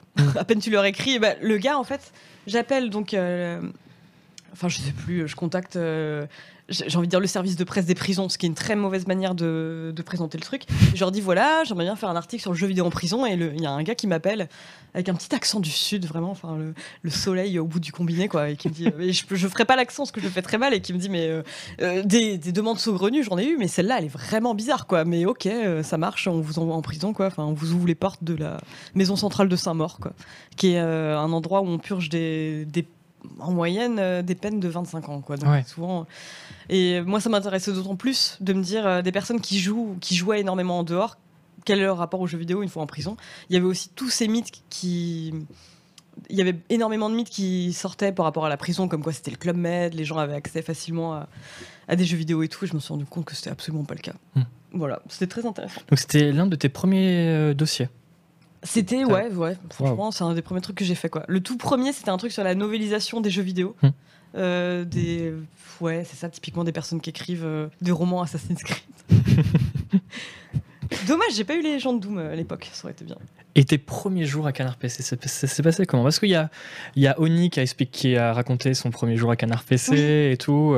Toi, comment ça s'est passé? Est-ce qu'ils ont tous été gentils avec toi? Mais alors, ils ont été absolument adorables. Ça a commencé, bah, justement, vu que je connaissais déjà Noël Malware Mm. et qu'on était un peu timide à l'époque, on s'efforçait d'être toujours au bureau en même temps. Mm. Genre vraiment, on se limite, on se coordonnait avant. Tu vas à la rédaction? Parce que moi j'y vais et on n'y allait jamais l'un sans l'autre parce que ouais, voilà, forcément on était un petit peu timide. Et euh, bah donc Sebum nous a tout de suite hyper bien accueillis. Je crois qu'il nous a payé un restaurant thaïlandais, ce qui met tout de suite en confiance. Quoi. Je me souviens aussi de ma rencontre avec Akbou où très vite, en fait, vu que j'avais été un peu identifiée identifiée comme euh, celle qui aimait bien l'espace et l'aérospatial, etc., euh, m'a direct demandé Viens, on va parler. on va parler aérospatial, sauf qu'en fait, bon, bah, moi, je me suis rendu compte qu'on avait beau aimer tous les deux l'espace, c'était pas exactement. Enfin, on n'est pas le même champ d'expertise, quoi. Moi, je m'intéresse plus un peu aux histoires. Enfin, au côté euh, historique du truc, lui, il a un côté euh, très technique. quoi. Enfin, c'est, il est capable de citer euh, les noms de tous les avions, euh, chose que je ne sais, je, je ne pourrais absolument pas faire. Quoi. Mm. Mais ouais, on a été, euh, on a été super bien accueillis, franchement. Il n'y a pas eu de bisutage comme. euh, Mais pas du tout. Enfin, quand je dis bisutage, je veux dire comme euh, Monsieur Chat qui achète un caca en plastique. euh, Mais ouais, c'est ça. vois, Non, pas du tout. Ils ont été vraiment hyper gentils. Et franchement, euh, je pense que euh, moi, comme Noël Malois, on était excessivement stressés en fait, à l'idée de travailler pour ce magazine qu'on Mm. aimait bien. Et euh, vraiment, ils ont été chouettes, ils nous ont mis à l'aise. quoi. Et est-ce que tu te souviens de ton premier stream? C'était pas sur un jeu d'horreur d'ailleurs, ton premier, stream? stream? Ouais. Est-ce que tu te souviens déjà quand t'as dit tu vas faire des streams? Ouais, alors c'est ça qui était bizarre, c'est que nous, on arrivait au moment.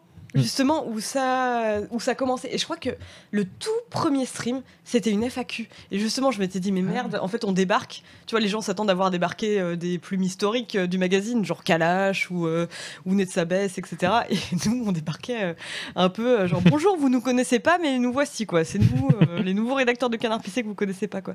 Et ça, c'était le tout premier stream, en fait, quoi. Après, ouais, j'ai dû commencer à faire des streams. Individuels. Mais j'ai l'impression qu'il n'y a pas eu beaucoup de chemin parcouru depuis. hein. Dans le sens où je me chie toujours autant dessus quand je un stream. Je sais pas si t'as ça, toi. Si. Tu vois, enfin, je m'étais dit ça va devenir Enfin, un peu avant un plus apéro. facile avec le temps. Ouais. Ou un truc Et euh, autant, enfin, je sais qu'on a une communauté ultra bienveillante et tout, mais il y a C'était visage. Ah, c'était visages. C'est bien ça. Ah bah, bah, j'ai eu un peu un bisutage pendant, euh, pendant visage parce que Cadnos m'a fait peur et j'ai hurlé quoi. et euh, depuis je n'ai fait que hurler sur mes streams. Donc il y a toujours un petit coup de stress euh, avant. Est-ce que là par exemple t'étais stressé avant le- l'apéro un par peu ouais. Ouais. Je te dis un peu parce que je me disais mais merde, euh, tu vois les gens ils vont se dire euh, mais pourquoi elle est là Ah Oui, genre même Tu avant, vois 5 minutes avant de lancer, euh, c'est. Bah, Parce que moi le, ça stress, allait. moi, le stress, il arrive vraiment, genre, mais 20 secondes avant d'appuyer sur le bouton euh, Ah ouais en début, ouais. C'est vrai que j'ai mis du temps à appuyer il sur le. disparaît quand ce stress? Dès que j'ai dit bonjour. Ouais c'est ça. C'est comme quand tu montes sur scène. Et bonjour. Mais oui, c'est ça. Mais dès que tu montes séparé, quand tu fais du théâtre, enfin, Oui. tu stresses avant et dès que tu es sur scène, bah, en fait, tu n'as plus peur, en fait. C'est. Bah c'est ça surtout. Tout est évacué. euh, le théâtre, ma petite expérience du théâtre, c'est que tu vois absolument rien du public quoi. Hmm. C'est ça qui est trop bien, c'est que t'as les projecteurs braqués sur toi. Hmm. C'est trop bien. Euh, D'ailleurs, Jules, tu fais plus de stream Non, parce que j'ai pas le temps, en fait. Ouais en ce moment, bah ouais. tu- C'est ça que j'arrête même les apéros euh, pour ce mois-ci parce que j'avais pas. Là, là j'avais plus de temps parce qu'en fait, en fait, on fait beaucoup d'émissions en plateau et on en fait là. et là, euh, là, on a des journées un peu chargées, mais j'ai envie d'en refaire.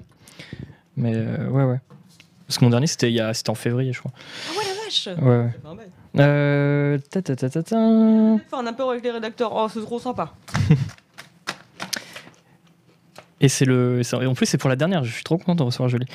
Euh, recommandation de Denis Bourdin sur LinkedIn. LinkedIn. Mais oui, je peux le lire. il est trop mignon, bah vas-y, vas-y. Alors je vais lire en anglais. Oh mon dieu, avec ton meilleur accent. Oh là là. Oh merci beaucoup technique, ça fait plaisir. Euh, tu es resté. Ah non non. J'ai.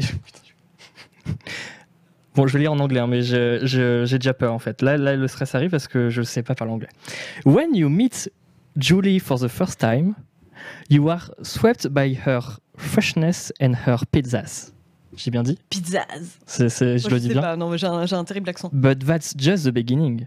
She is a gift editor with an unconventional look on things and an and a unswerving friend. Thank you, Julie, for letting us into your world. C'est c'est pas la meilleure recommandation LinkedIn du monde, quoi. Elle est trop bien. Elle est Ah, trop j'ai bien. chaud, j'ai chaud. Ah là là. Ouais, Euh, pour ça. Les gens se moquent de ton accent, vous êtes méchants, c'est dur. J'aurais fait la. Mais tu sais, Ah, vous- vous- ils font leur quotidien là, ils font pareil euh, quotidien quand quelqu'un parle mal anglais, ils Mais oui, comme horrible. ça là. mais en parlant en parlant d'accent anglais pourri, je tiens à dire un truc, c'est que je parle souvent euh, de Resident Evil. Ouais. Je sais que ça se prononce Resident Evil, tu vois. Ouais. Mais c'est horrible parce que j'arrive pas à le placer. J'ai l'impression que ça, ça, ça donne l'air ultra prétentieux. Donc j'ai l'impression que. Je sais pas si ça te fait ça. Mais moi j'ai tendance à faire le moins d'efforts possible quand je parle anglais, justement pour pas qu'on s'imagine que je sois prétentieuse. Oh là, il y avait des efforts, hein, tu sais, donc. euh, non mais vraiment, en plus vraiment. Pardon. Pardon. Le mec a tout donné, moi je suis là. Non mais moi je fais ça aussi, je fais zéro effort pour pas avoir l'air prétentieuse quoi. C'est- un classique. Euh... Feldup, il m'a donné des conseils d'anglais en direct. C'était catastrophique. Je comprenais rien ce qu'il me disait. Ah ouais, non, non, non, c'est vraiment une catastrophe. mon- mon- Mais je suis jamais allé. euh, en- Enfin, j'ai jamais fait. J'ai fait un voyage de 5 jours en Angleterre et c'est tout, quoi. Avec Non mais après, à ta décharge, euh, l'accent français est ultra compréhensible. J'ai l'impression à chaque fois que j'ai interviewé quelqu'un, le premier truc que je fais, c'est que je m'excuse pour mon accent. Et à chaque fois ils sont là, non mais c'est parfait, je comprends absolument tout ce que vous dites. Donc euh, c'est Hmm. l'essentiel. C'est l'essentiel. Voilà, c'est bon. Je ne parle plus anglais aujourd'hui. hein.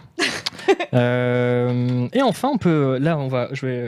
Donc ça, c'était pour Canard PC. On peut également t'entendre sur le dans le podcast de Libération. Oui. C'est cool depuis euh, presque deux ans maintenant. C'est vrai que ça va faire deux ans. Je crois que tu as rejoint en février 2019. Euh, 2020. 20, ouais, 2020. c'est ça. Ouais. Donc c'est Silence en de joue. confinement en plus. Enfin, je Mm. crois qu'on avait fait peut-être une ou deux émissions en présentiel, donc dans leur bureau euh, à Ballard.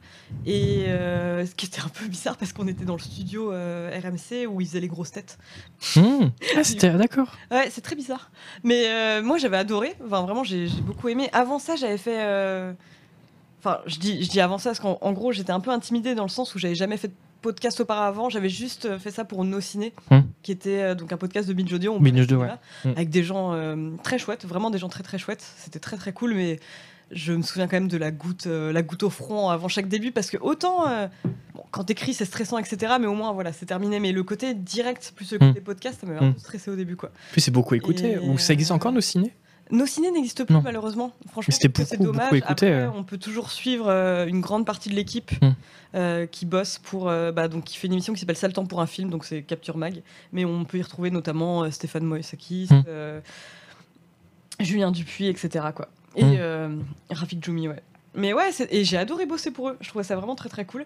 Et disons qu'après, bah voilà, il y a donc euh, Erwan Cario qui me contacte pour faire partie de Silence on joue. Et j'étais beaucoup trop contente, enfin vraiment, Hmm. euh, parce que j'aimais bien ce podcast. J'étais particulièrement fan. Je savais que j'allais bien m'entendre avec Patrick Helio, c'était sûr, parce qu'il il est très porté sur les jeux d'horreur, et- etc. Mais vraiment, euh, vraiment très très chouette. Ouais. J'aime bien euh, bosser pour eux, c'est cool de.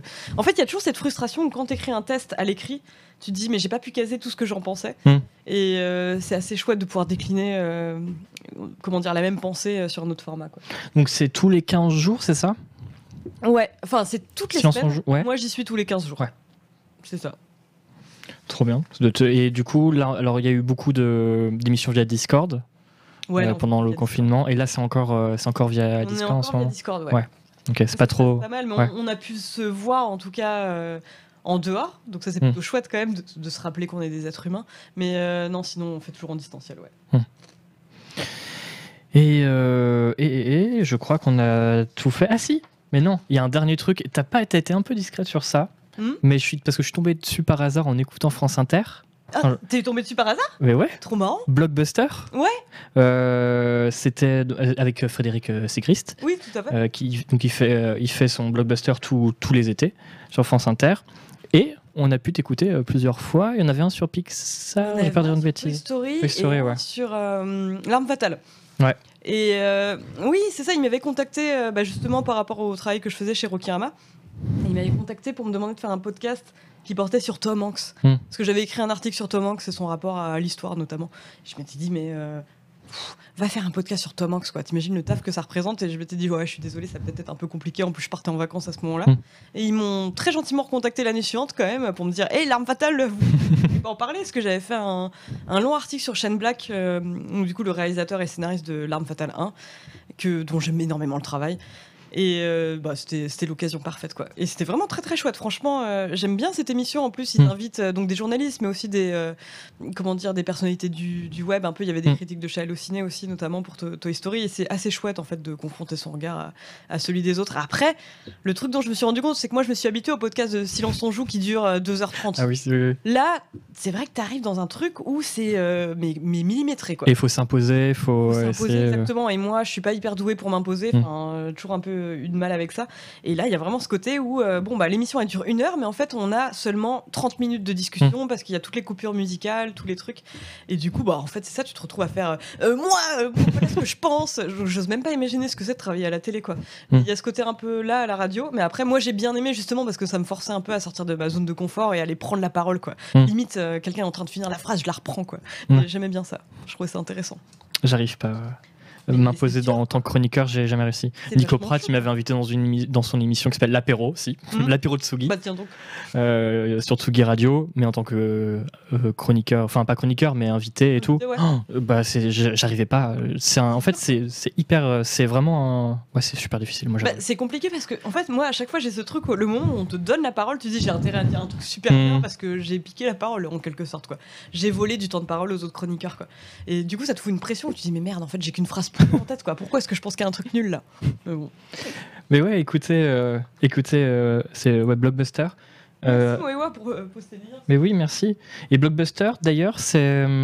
Alors, je- des fois, il le fait aussi, mais que sur euh, le site de France Inter. Donc, je sais pas s'il a continué. euh, Euh, il poste sur le site de France, de France Inter. Parce que des fois, c'était à l'année, des fois, c'était l'année, des fois, c'était en FM, donc euh, Ouais. l'été, et après, c'est- c'était en podcast, seulement en podcast. euh, C'est ça. Alors tout- moi, quand tout j'y le- suis allée, du coup, c'était en direct. Ça, c'était Mm. trop cool, tu vois, d'aller à Radio France et de voir l'espèce de, enfin, tu vois, les, les dépêches tomber, même si on n'avait absolument Mm. pas à les traiter. Mm. Mais j'aime bien euh, ce côté un peu effervescent, enfin, effervescence euh, du direct, quoi.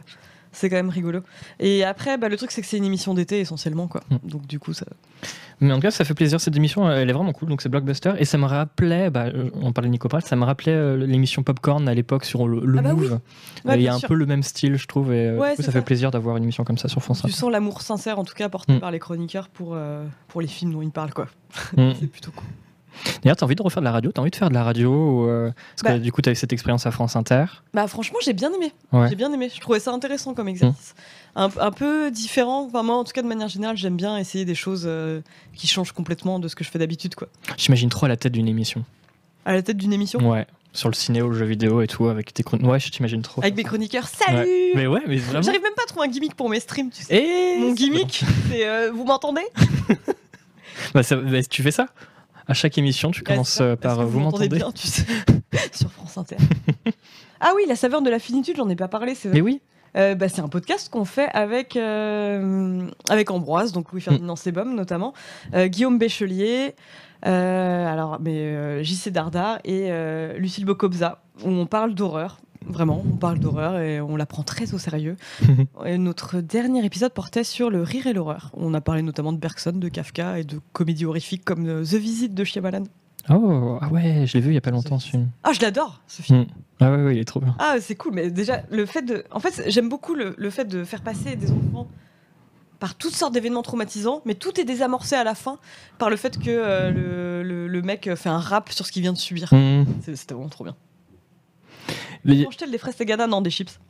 Il y avait une question là euh, de Kelly87 qui dit Mais t'as du temps euh, T'as du temps à toi avec tout ça CPC, plus ciel et espace, plus Rokirama, Otomo, les saveurs de la finitude, plus silence on joue.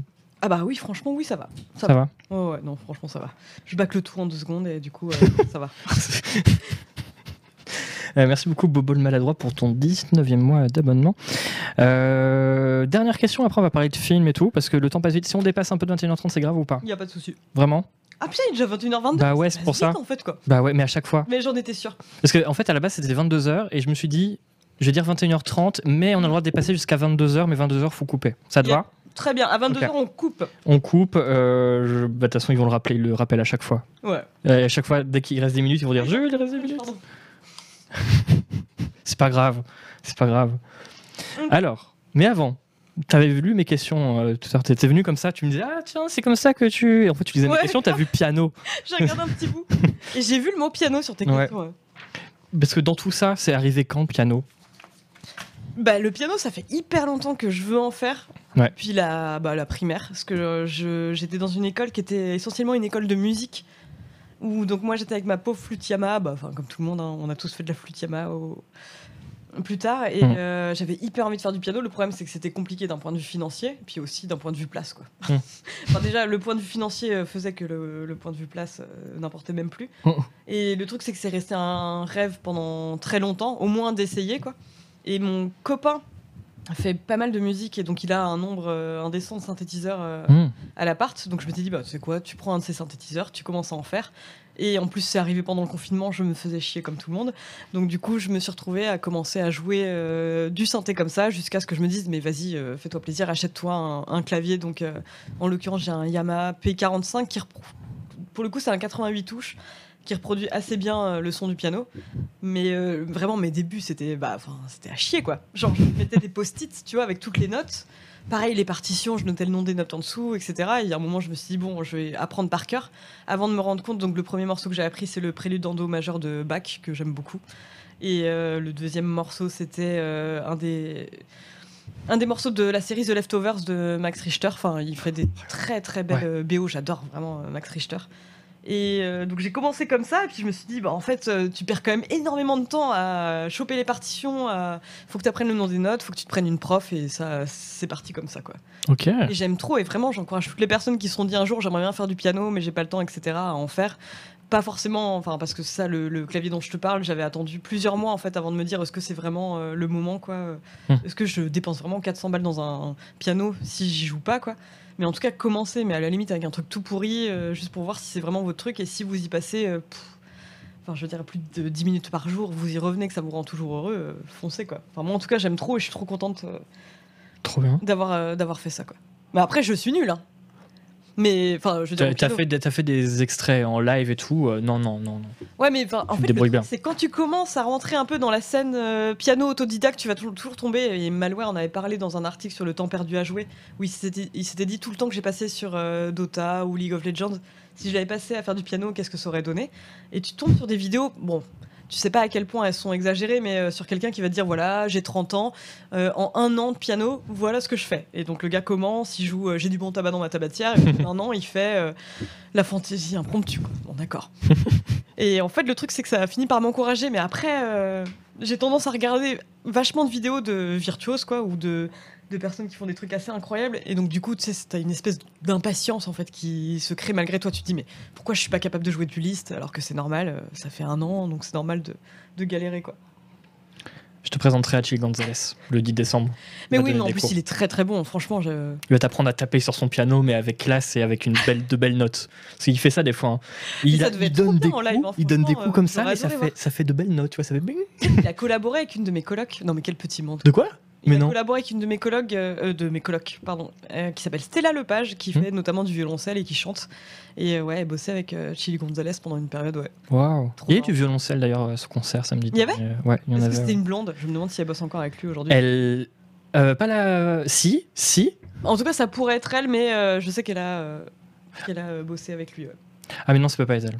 Liste est de loin, mais bien sûr. Non, mais oui, oui, bien sûr. Justement, c'est ça le problème en fait. C'est quand tu commences, vaut mieux pas regarder des vidéos de liste. Euh, c'est mort, c'est mort.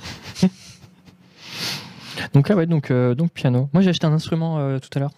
Mais Ouais. euh, je, je pense que je vais faire comme d'hab et je vais abandonner au bout de. Bah pourquoi tu dis ça? J'en ai parlé avec Isval, j'ai acheté il y a pas longtemps un harmonica, j'ai juste abandonné parce que Bah, je voulais faire trop comme Bob Dylan. Mais j'ai voulu faire de la guitare, du ukulélé, j'ai abandonné aussi. J'ai acheté une machine MK3 euh, de chez euh, Native Instruments, donc euh, c'est un énorme truc qui utilise petit biscuit et fakir, Ah ouais un sampler et tout. Ça a duré 4 mois, j'ai revendu. Mais Et du coup là j'ai acheté une platine pionnière euh, voilà, bah pour voilà. faire des mix, on verra. Bah c'est ça, putain, les apéros avec les mix de Jules quoi. Parce que je suis passionné, parce que je suis passionné de musique, mais à chaque fois j'abandonne. Mais ouais, donc euh, voilà, là j'ai un instrument, donc euh, peut-être qu'après demain je vais commencer à mixer et tout. Mais je comprends le sentiment. Tu sais que j'ai abandonné la basse avant de faire du piano. Ah ouais Je pense qu'on est obligé de passer par ces phases d'abandon. Ah, les pianos, tu vois, ça m'aurait intéressé. Mais je, je voulais trop te demander, mais ça aurait été impossible de ramener euh, Ah mon, mon piano là? Ah ouais, ça aurait été chaud. Franchement, ça aurait Ouais. été chaud. un live, Et- un live en fin d'émission. Euh, alors, euh, on va parler de films maintenant. Mais oui, non mais c'est vrai. Parce que là, nous avons, nous reste du temps pour nous avons de films 30 minutes pour parler. Ah, Alors, ok, on va peut-être devoir faire un choix et tout. De toute façon, déjà, on va en virer un. On va Ouais. cancel. Je vais pas dire qui, mais on le Il cancel. y a pas de souci. Euh, sauf si tu veux quand même en parler. Non mais t'inquiète, on va faire un nouveau concept, c'est les interviews ultra rapides. Tu vas Ok. me dire euh, les trucs et je t'en parler très vite. Non, mais t'inquiète, on a. En plus, des fois, j'ai fait des petites recherches sur tes films et tout. euh, euh, Ah, un apéromix, mais grave, comme euh, c'est Nodus, qui... c'est pas Nodus qui fait ça. Mais si, les si, des mix, mais grave, je vais, faire comme... bien. euh, mais je vais je- faire comme Nodus. Franchement, c'est cool. Euh, alors, tu m'as parlé. Ah oui. Alors déjà, tu m'as parlé de. Il y a Last Night in Soho que tu as vu il y a pas longtemps de Edgar Wright. Oui, Donc Edgar Wright, c'est celui qui a fait la trilogie Cornetto. c'est ça. Donc je Euh, Dead ouais. Fuzz, le dernier bar avant la fin du monde. Mm. La série Spaced, qui est quand même exceptionnelle. On n'en parle Mm. pas assez de la série Spaced. Euh, Scott Pilgrim, bien sûr. Et j'aime bien parce que et Baby Driver aussi. Hmm. En fait, j'aime honnêtement, j'aime tous ces films. Ouais. J'aime vraiment tous ces films. Il y a une vidéo que je trouve ultra intéressante sur euh, la comédie visuelle selon Edgar Wright qui a été fait par euh, la chaîne YouTube Every Frame a Painting où il montre que euh, n'importe quel film américain te, dépend, te, te représenterait un déménagement euh, de manière hyper teubée quoi. On a vu la même vidéo. Mais oui, on a vu la Oui. même forcément. Avec euh, les décrochements de Genre, euh, téléphone, les ça, voyages en train et tout. Ouais. Genre, t'as as plusieurs manières de dire ton personnage déménage. C'est, Mm. euh, tu vas montrer. Mais je peux la montrer, hein, d'ailleurs. Ouais, grave. Oh, franchement, c'était vraiment trop bien Every Frame Painting. Je cherche encore une émission ciné à la hauteur de ça, quoi. Faut Et- que je mette quoi Je mets Edgar Wright. Every Frame Painting, ouais. Ouais, c'est bon. How to do. How to do bon, visual comedy. c'est horrible quand fait quand je faisais c'est encore pire. Tiens, hop, comme ça on voit des petits extraits. J'aime vraiment bien Baby. Driver aussi, ouais. Attends, j'avance un peu, comme ça on va voir. euh. Et en gros, ouais, c'est ce qu'on voit, c'est que la plupart euh, des réalisateurs euh, de comédies un peu chiantes filmeraient un déménagement avec un plan large Mm. sur une voiture, sur l'autoroute, avec peut-être une musique un peu entraînante. Et lui, il a une manière de le faire, bah, typiquement quand le personnage de Simon Pegg dans Hot Fuzz euh, passe de Londres à un petit bled paumé, euh, le, le monde de manière un peu plus subtile et drôle en fait. Quoi. Il Mm. a fait un truc drôle pour- en montrant un déménagement. Ça va passer par euh, la barre de son réseau qui devient de plus en plus faible. On le voit euh, prendre un, paquet de trains. C'est vraiment très très cool. Mm.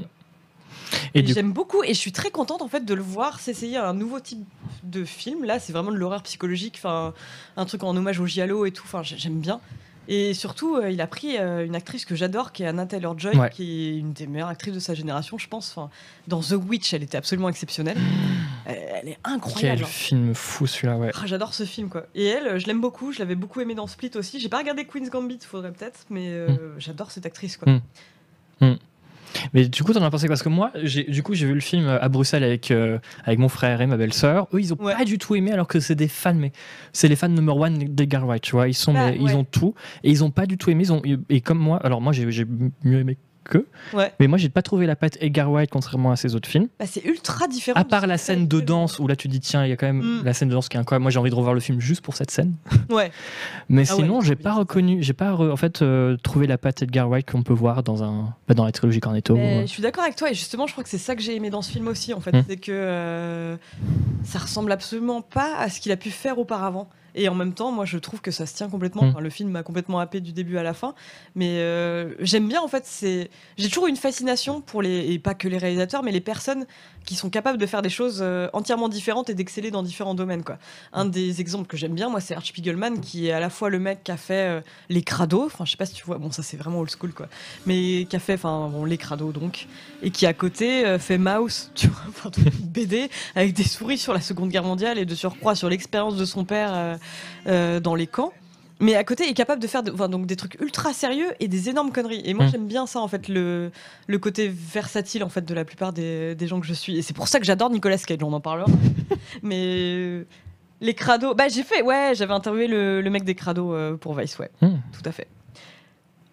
Mais euh, je pense justement enfin, pour le côté giallo donc euh, je, je, d'ailleurs, je sais jamais si on dit giallo ou giallo parce que mon, mes efforts en prononciation italienne. Moi, je dis sont- Giallo, mais euh, Ouais c'est peut-être giallo quoi. je sais pas. C'est Dites-le nous dans le chat. pas ultra prononcé non plus quoi. Hmm. C'est pas ultra prononcé non plus mais Du coup, t'as aimé bah ouais j'ai bien aimé ouais. J'ai bien aimé et ça m'a agréablement surprise parce que justement il nous emmène sur un, un terrain complètement différent d'habitude je trouve.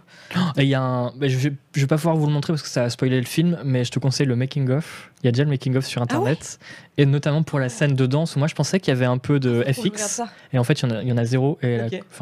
Voilà, la chorégraphie est incroyable. Et du coup, euh, Grande passion euh, making of aussi. hein. ah ouais, Bah, c'est l'époque enfin, c'est le moment où je suis un peu nostalgique des DVD parce que t'as Mm. systématiquement le côté making Ah, of. t'achètes plus de DVD ou... Parce que moi j'achète moi, j'ai toujours, ma- j'achète toujours mes, mes Ah, Blu-ray et tout. euh, ouais, oui, ouais. Blu-ray, ouais. Ouais. Mais Il y a toujours les making of dans les. Blu-ray. hein.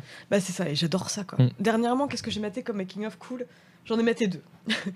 Euh, Il y en a un, c'est euh, celui de Volteface parce Mm. que c'est vraiment, enfin, un, un film que j'adore avec Nicolas Cage. Désolé, j'y reviens, mais où euh, justement, c'est incroyable en fait de le voir, les moments où il est complètement dédié à son personnage qui est complètement fou. Mm.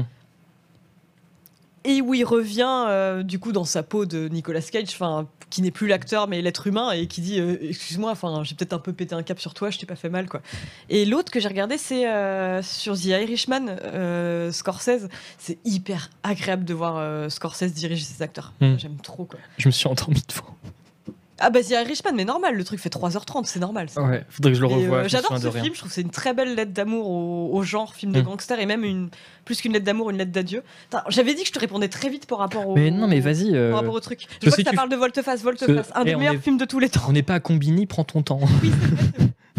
Il y a encore des bons making-of. Mais en fait, ce qui me, ce qui me perturbe avec euh, les making-of, c'est que maintenant, le, les making-of sont dispo dès que le film est sorti au cinéma sur YouTube. Oui, le making-of est sur YouTube. Ça Il y fait a, un du peu coup, il y a moins. euh, euh, déjà préparé, etc. Ouais. Il n'y a pas le côté spontané, tu te dis, euh, Mm. ok, c'est le truc filmé à la volée et tout, quoi. Mm. Je suis d'accord. Volteface, c'est du John Woo surjoué. Bah attends, attends, attends, arrête. C'est des gondes, enfin. Parlons sérieusement. Bien sûr que c'est du John Woo surjoué. Enfin, t'as Travolta et Nicolas Cage réunis, qui en plus échangent de gueule, quoi. Il y a un moment où le pitch fait que ça ne peut qu'être surjoué, quoi. Et John Woo, dans l'ensemble, effectivement, pour moi, c'est surjoué, quoi. Mais j'adore, j'adore. euh, le- ah, John Woo. J'ai vu quoi, le John Woo, à part. euh, Ah, oui, j'ai vu. euh, Il a pas fait un Mission Impossible, John Woo? Oui, le Si, il a fait le 2, ouais. Il a fait le Le deuxième. 2 ouais. quand, euh, Bah, honnêtement, j'aime beaucoup quand il, était avec, il hein. avait sa folie Franchement, capillaire, euh, Cruise, là. À toute épreuve, The Killer, c'est des très bons films. Hmm. Et je ne te laisserai pas dire que c'est une référence euh, éclatée, Nico from the Web. Volteface est un très bon film. Après, faut que je t'avoue que je l'ai vu quand j'avais 8 ans. Et j'ai une affection très particulière euh, pour ce film, forcément. Parce que Lequel? J'ai grandi avec Volteface. Ah oui, Volteface. Mais ouais. c'est vraiment flingué, dans le sens où Ah, c'est l'histoire de. euh, c'est Nicolas Cage, euh, qui est un terroriste, qui s'appelle Castor ou Pollux, je ne sais même plus. Et John Travolta, qui est un flic qui a perdu son fils euh, à cause de Nicolas Cage, justement, et qui se retrouve donc à échanger euh, leur visage. Quoi. Mm. Et moi, ce que j'aime beaucoup dans ce film, c'est qu'il y a un vrai moment où euh, le héros est en plein désarroi. Donc, le héros étant John Travolta, mais dans la peau de Nicolas Cage, qui est complètement démuni parce que euh, Nicolas Cage est potentiellement en train de mater les fesses de sa fille pendant que lui, il est dans une prison de haute sécurité. Enfin, j'ai jamais vu un moment où euh, le héros était autant dans la merde. Et ça, j'aime ça, en fait. J'ai besoin d'y croire, euh, de ce moment où euh, tout est possible, tout peut basculer, ça va très mal se passer. Et je me dis, mais comment est-ce qu'il va bien pouvoir s'en sortir? Et j'ai rarement eu ça en dehors de Volteface, je vous avoue. Ah, Moi, j'ai un bon souvenir de, de ce film, hein, ouais. Fan Pictures Tintaken et mes Volteface, il y a une cohérence, mais tout à fait, tout à fait anti Tout à fait, j'assume. On va parler d'un autre film qui n'est pas encore sorti en France, je crois, Ouais où je me suis peut-être mal renseigné. Euh, si c'est faux, eh bien, euh, Ah, je sais je suis un piètre journaliste. C'est Lambe Oui, tout à fait. de Valdimar Johansson Valdimar. qui sort le 29 décembre. Un film islandais euh, produit par A24 qui euh, ont quand même produit énormément de bons films euh, au cours de ces dernières années. Ils ont notamment produit eh ben, Midsommar, The Green Mm. Knight, euh, Uncut Gems. Et euh, souvent un gage de qualité quand même, A24. Et ça parle donc d'un couple euh, qui tient une petite grange avec des moutons, des agneaux, tout ça, tout ça. Je vérifie juste dans l'annonce qu'il n'y a pas de, de. À chaque fois, en fait, il faudrait que je fasse ça. Ah Ça va. Que ça va, on peut tout mettre sur Twitch. Non, mais euh, histoire qu'il n'y ait pas un Mm. truc qui va dire. Oui, eh, t'as raison. Voilà, c'est bon. Pff, Je sais pas à quel point. En fait, je sais pas à quel point je peux parler de ce film parce que moi, j'en savais pas grand chose en dehors de cette bande-annonce. Et je me suis complètement laissé porter par le Mm. Mais après, je dois vous prévenir, c'est quand même un peu chez père, quoi. Mm. C'est un couple qui arrive pas à avoir d'enfants et qui va se retrouver un peu à élever. Bon, bon, on le voit dans le trailer, donc ça va. Qui va se retrouver à élever un, un- un agneau, euh, du moins ce qu'on pense être un agneau, euh, comme si c'était leur propre enfant. Très bon film, très bon, franchement. C'est vraiment cool. Et on a peu l'occasion de mater des films islandais. et je pense que vraiment celui-là euh, vaut le coup. Donc c'est Lamb. Et toi, Mm. t'avais pu le voir, euh, c'était une avant-première, c'est ça? C'était. Euh, Tout à fait. C'était, une avant-première hein, officielle, oui, c'est ça. réalisateur. Ah, c'est quand t'étais parti là pour qu'un Bah, Mais oui, ouais. bah oui. j'avais vu une aurore boréale, c'était génial. Quel voyage, t'avais pris plein de photos et tout. euh, Waouh. Euh, du Donc coup, c'est de Valdimar euh, Johansson ou Johansson et euh, ça sortira euh, en salle le 22 décembre. le 29 décembre. Le 29, pardon. Ouais, ouais. ouais, ouais. Euh, un autre. Alors ça, c'est un documentaire et j'avais pas trouvé de. euh, D'image. Tac là. Ouais. Euh, ça s'appelle Ascension. Oui, de Jessica Kingdon. Alors c'est un ami en fait euh, à moi qui m'en a parlé. Ça fait deux ans en fait qu'il était parti en Chine, donc en, en pleine période de Covid, le pauvre, qui m'a parlé de ce documentaire qui est euh, en gros à la base, elle, son idée en tant que ce qu'elle voulait faire, c'était filmer. C'est un, un vaste projet dit comme ça, mais elle Mm. voulait un peu montrer. Les conséquences du capitalisme dans plein de pays à travers le monde avant de se rendre compte que c'était hyper compliqué à faire. Donc du coup, elle s'est un peu focalisée sur la Chine et la poursuite du rêve chinois comme il peut exister euh, un rêve américain. Quoi. Mm. Donc on va voir euh, pas mal de choses, un peu à la Koyanis Katsi, tu vois, tu vas voir des images sans Oh commentaire. là là, ce film avait. Ah, c'était tellement bien ça par contre. Mais euh, Et la musique, j'avais vu en ciné-concert justement. de Koyaniki. euh, Koya- ouais. Koyanis Katsi. Koya- Koy- Koyanis Katsi. Koyanis Katsi. Mais oui, c'est ça. Bah, Ouais. Dès que tu dis ça, j'entends Koyanis ouais. Katsi. Et la musique de Philly Glass. Glass qui est dingue, Ouais. quoi. Et ça, c'était trop, trop bien. Donc là, on a un peu le même délire, sauf que la musique, c'est Dan Deacon, euh, Mm. ce coup-ci. Et tu vas voir énormément d'images, justement, bah, sur, euh, qui vont parler de- d'inégalités sociales. Enfin, Mm. ça raconte énormément, euh, sans commentaire, quoi.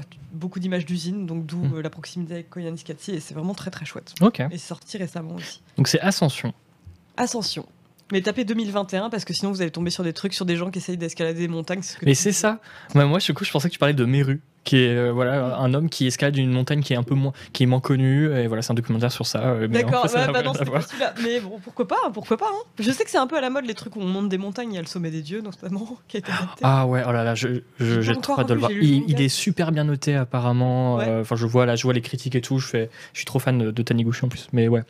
Et euh, il a été présenté à Annecy il y, a, il y a un an et demi. hein. Il a mis du temps à sortir officiellement. je vais mettre une bande annonce. Je vérifie encore également si je peux la mettre. Euh, tac tac. C'est The Beach House. Oui, Euh, 2019 de Jeffrey Brown, je crois. Je connaissais pas du tout ce réalisateur auparavant. Ah, j'ai fait des recherches. Tu veux après euh, j'ai, Ah bah euh, super, parfait. Tu veux que je le présente ou je présente déjà le film? Bah vas-y, fais ce que tu veux. Fais ce que tu veux. Parce qu'en fait, je me suis renseigné et en fait, le gars, c'est son premier film, mais avant. Ouais. avant son premier film, il a fait, il était euh, régisseur dans des films. Mm. Et euh, en- mais du coup, en fait, il était régisseur dans genre un non-stop euh, de- avec Liam Neeson, film avec Liam Neeson. Ah. Il a fait Spider-Man 3, Le Loup de Wall Street, Demolition, euh, P.S. I Love You, la série Girls, Ouais, d'accord. euh, Two Days in New York de Delpy, The Dead Don't Die de Jarmusch. Il a même fait NCIS et Master of None, bref, plein de trucs. Et, et en fait, il a pris tellement de trucs en étant régisseur Qui- euh, C'est en regardant et, et du coup il a pris plein de techniques à force de demander des, poser des questions euh, aux réalisateurs et tout. aussi. Et du coup il s'est dit bah tiens je vais réaliser mon propre film. Et du coup il a fait The Beach House. The Beach House, donc il y a un film qui porte sur un couple de jeunes, ils doivent être euh, à la fac, un truc comme ça, qui vont dans la maison de vacances de euh, d'une des personnes du coup, je crois que c'est la meuf, mais et pareil, j'ai pas trop, c'est chiant en fait parce que j'ai pas trop envie d'en dire là-dessus Mm. parce que pareil, en fait je me rends compte de plus en plus, j'aime regarder des films sans en savoir rien, Mm. sans avoir aucune attente, genre juste on me dit euh, c'est un peu bien et je suis là m'en dis pas plus quoi. Mm. J'aime bien être surprise quand je regarde des films et je trouve que plus ça va, en fait, plus les trailers euh, me font avoir des attentes, euh, comment dire, un peu, un peu démesurées, quoi. Genre, soit le trailer va te dévoiler la moitié du film, soit il va te montrer une image que tu vas faire que attendre, en fait, au moment où tu regarderas le film, quoi. Mm. Et The Beach House, pour le coup, ouais, j'ai pas envie de vous le gâcher, mais voilà, c'est un couple qui va dans une maison de vacances et il y a une étrange histoire de contamination sur la plage. Et c'est honnêtement un des films d'horreur récents euh, les plus chouettes que j'ai vus. euh, Wow. Bon, ouais. Euh, c'est c'est au Ça cours de ces dernières années, quoi. Parce que je cherche, je cherche des films d'horreur euh, Ah bien et j'ai du mal en ce moment. Enfin je sais pas, je trouve pas de Bah, bons films d'horreur. euh, En réalisateur récent. ouais. Bah, les deux gros réalisateurs cités, ça va être Ari Aster et. Oui mais euh, euh, forcément j'ai. T'as vu et euh, Roger Eggers ou Robert Eggers, à chaque Mm. fois je confonds. Et il y a aussi Karine Kusama qui fait du très bon taf, je trouve, euh, qui avait fait notamment Jennifer's Body. Hmm. Elle a aussi bossé sur The Invitation. Hmm. C'est vraiment très cool. Ok. Très cool. Très bon groupe aussi, Beach House. Oui, c'est vrai, c'est vrai. Nougat, je suis d'accord. Oh, ça faisait longtemps que j'ai pas entendu parler de ce groupe. Je connais pas. Mais ça, j'écoutais ça, euh, pareil, il y a- il y a 10 ans. Je sais même pas ce qu'ils font aujourd'hui. On va parler d'un autre film Ouais. plus connu, Mhm. Gone Girl Oui, de Gone Girl. Fincher. Mais en fait, je l'ai vu il y a un bail. Mais c'est juste que là, donc j'étais chez mes parents récemment euh, et on cherchait un film. C'est très dur de trouver un film que tu peux regarder avec tes parents. Hmm. Et euh, je sais que mes parents, ma mère par exemple, si c'est pas un thriller où il y a euh, quatre actions à la minute, elle s'endort. Mhm. Ou à moins que ce, sinon, il faut que ce soit un film d'époque avec des costumes quoi. Ouais. Et donc du coup, ouais, on avait maté, euh, j'aurais proposé de mater Gone Girl de, bah, donc de Fincher, Hmm. que j'aime énormément. Et euh, j'ai aussi une petite passion pour Gillian Flynn, du coup, qui a écrit le roman euh, Gone Girl, qui a été traduit Les apparences en français Mhm. qui s'est clairement spécialisé dans les polars euh, portant sur des femmes au passé ultra sombre, quoi, vraiment, ou des femmes qui cachent des, des trucs un peu dark. Quoi. Et euh, Gone Girl, je trouve que c'est vraiment un film qui tient hyper bien la route, mais honnêtement, il n'y a aucun film de David Fincher que je peux tracher, quoi, vraiment. Enfin, je, je trouve que c'est vraiment un réalisateur euh, qui a excellé euh, quasi tout du long. Avec Barney Stinson, effectivement, qui se fait. euh, Enfin, qui subit un sort bien, bien terrible dans ce film. Ah oui, Point faible, Ben Affleck. Alors oui. Mais Ah. encore, je le trouve très bien là-dedans justement parce que Ben Affleck, c'est vrai qu'il a cette tête de méchant. Moi, J'ai du Mhm. mal à le considérer, il m'est pas du tout sympathique. Mais justement, je trouve que là-dedans, le fait qu'il fasse une blague sur le fait qu'il ait un menton avec une espèce de fossette qui lui donne l'air d'un méchant de film, je trouve que ça marche bien. Je trouve que ça marche bien. Et justement, en fait, son rôle dans Gone Girl, justement, c'est d'incarner le mec que tout le monde déteste. Tout le monde est persuadé qu'il a tué sa femme. Dès qu'il arrive en interview, il a l'air de fanfaronner, euh, il a pas du tout l'air d'être en deuil. Et je trouve ça bien, en fait, justement, c'était intéressant de jouer sur le côté détestable de Ben Affleck Hmm. pour en faire euh, le héros de Gone Girl, quoi. tu disais euh, que, Vraiment que je l'ai pas vu, pardon. que genre tous ces films, on pouvait pas taper dessus et tout. Mm. Mais en ce moment, il y a une mode de taper sur Seven et Fight Club. Ah, sérieux? Ouais, ouais. C'est de plus, de- déjà Seven, tout le monde dit qu'en fait, il est complètement surcoté et qu'en fait, euh, tout est Bah, prévisible. Il faut aussi les replacer dans leur contexte au Mm. moment où c'est sorti, etc. Peut-être qu'aujourd'hui, il y a des trucs mille fois mieux que Seven qui sont sortis, mais à l'époque, en tout cas, c'était vraiment chouette. Ah, enfin, je le revois, moi j'adore. hein, ouais. Je vois de plus en Ah, plus de les gens. franches histoires de Benjamin Button, j'avoue, je suis peut-être un peu allé vite en besogne, c'est vrai, c'est vrai. Après, ouais, je peux comprendre qu'on ait toujours détesté Seven, mais euh, moi, T'as aimé Manque? Mais je l'ai pas vu. Ah, ok, parce que j'ai. Ouais, non, mais j'avoue, en fait, j'ai balancé une grande phrase comme quoi aucun film de Fincher, je le fous à la poubelle. non, mais par exemple, typiquement, The Social Network, euh, j'aime beaucoup, quoi. Mm. C'est un des meilleurs films de ces dix dernières années, quoi. Il y avait pas une histoire comme quoi il voulait en faire un deux. Non, c'est doit être une rumeur. Bah, j'aimerais bien qu'il refasse un film sur euh, Mark Zuckerberg Ouais, mais ça dépend s'il le fait. post-métaverse, tu vois. Ouais, ah oui. À mon avis, il y aurait pas mal de trucs à dire, quoi. Si le métaverse euh, voit le jour, quoi. Euh, attends, j'ai euh, cru non, non, voir je un trouve ça très bien. Mais après, Seven comme Fight Club ont un peu ce côté aussi, je trouve, euh, bah, film que t'adores quand t'es lycéen, avec, euh, tu vois, une fin un peu coup de poing, quoi. Mm. Une fin un peu, un peu dure, quoi. Ouais. Et Zodiac est superbe, j'adore Zodiac. Oh là là, il est incroyable. La BO de Trent Reznor de Social Network est très bien aussi. Tu sais que Gone Girl, à un moment, alors je sais pas pourquoi, c'est mon cerveau, il comprenait pas, mais ça m'a. Pendant plusieurs années, je confondais Gone Girl et Gone Baby Gone. Bah attends, Gun Baby Gun, c'est pas Casey Affleck, justement? Euh, si. Ouais, bah ouais, ouais. Et euh, du coup, à chaque fois, je conf- parce que qui est aussi un excellent film, et, euh, et à chaque fois, je confondais les deux films. Parce qu'il y a son frère, et voilà. Ouais, c'est normal. C'est comme euh, pendant longtemps, je confondais The Killers et The Couples, qui est une marque de Mm. frein. et The Killers, qui est un groupe de musique, c'est un classique, c'est normal. Euh, bah tiens, bah, c'était pas dans mes questions, mais c'est vrai que quelqu'un l'a dit. Euh, il a réalisé Alien 3, euh, Fincher, on va parler d'Alien. Tout à fait. Ah oui, c'est vrai Euh, qu'on n'a pas parlé d'Alien, ouais. Ton pseudo, c'est Hélène Ripley. Il fallait que bien. Ça vient d'où, Hélène Ripley Hélène Ripley, bah, figure-toi. Non, mais c'est marrant parce qu'en fait, à la base, j'avais proposé plusieurs pseudos à Sebum, y Mm. compris des pseudos mais pourris que j'aurais absolument pas assumé. Je lui avais, il m'avait dit, bah, faudrait que tu trouves un pseudo. Voilà, on a des propositions pour toi. Mm. Et j'avoue, aucune d'entre elles, euh, je m'y identifiais. Je sais plus ce qu'il y avait. Il y avait genre Zora la rousse, mais le truc c'est que je suis pas rousse. Enfin, Mm. je m'étais dit, j'ai du mal à m'imaginer signer sous ce pseudo. J'avais proposé des pseudos, mais euh, trop pourris. J'avais proposé Tifa Locas par rapport à Tifa Lockhart Mm. de Final Fantasy parce que je, voilà. Euh, j'avais proposé Claire Redfield. Enfin bref, c'est trop stupide parce que j'aime beaucoup Claire Redfield, mais bon voilà, euh, c'est un peu craignos comme message. Et j'avais proposé LL Cool PNJ. Euh, alors que déjà plus personne voit qui est LL Cool J et euh, enfin quand même la ref était pas hyper évidente quoi et les gens m'auraient appelé LL hyper bizarre quoi Mm. et heureusement il me dit euh, Euh, peut-être qu'on pourrait trouver un truc, euh, tu vois, enfin, pour pas me dire que mes propositions étaient pourries, il me dit peut-être qu'on pourrait euh, faire un truc autour de l'aérospatial, de l'espace, vu que t'as l'air d'aimer ça, que t'écris pour ciel l'espace, et là, du coup, j'ai pensé à Alien et Hélène Ripley, quoi. Ok. Gros coup de bol, gros coup de bol, franchement. parce que sinon, on- je me serais fait appeler l'aile, ça aurait été très compliqué. quoi. Et je l'aime bien ce pseudo, vraiment je l'aime bien, j'en suis très contente quoi. Et donc Alien, bah oui, Alien, euh, qu'est-ce que vous voulez que je vous dise? Euh, Je vois quand même qu'il y a beaucoup de gens qui mettent en opposition Alien 1 et Alien 2. Mon, mon Alien préféré sera toujours Alien, le premier. C'est certain. On va faire un. Qu'on appelle ça Un poll. sondage? Un sondage. Ok, bah ouais, vas-y. Quel est votre Alien préféré? Et on met pas Covenant et euh, Prometheus quoi? Mais il a jamais exi- ils ont jamais existé. Ouais, Covenant? Le film avec James Franco au début, là ouais, avec le mec qui fait de la flûte à un moment, tu sais. Non, non, euh, il n'existe pas. Mais ouais, vas-y, fonce, euh, fonce, vomi. Franchement, fonce. Enfin, Mais je sais pas pour moi, s'il y a Alien des- est mon préféré, mais je trouve qu'ils ont tous leur charme. Hmm. C'est vraiment justement aussi pour ça que j'aime cette franchise, c'est parce que elle s'est illustrée dans plein de genres différents, avec des réalisateurs avec des styles ultra différents. Mais il y en a pas un que je jette, quoi. Je pourrais pas dire la même chose de Terminator, par exemple. Hmm. Alors que j'adore Terminator 1 et 2, mais je veux dire, t'as- qui ici peut défendre euh, Terminator Genesis, par exemple, quoi.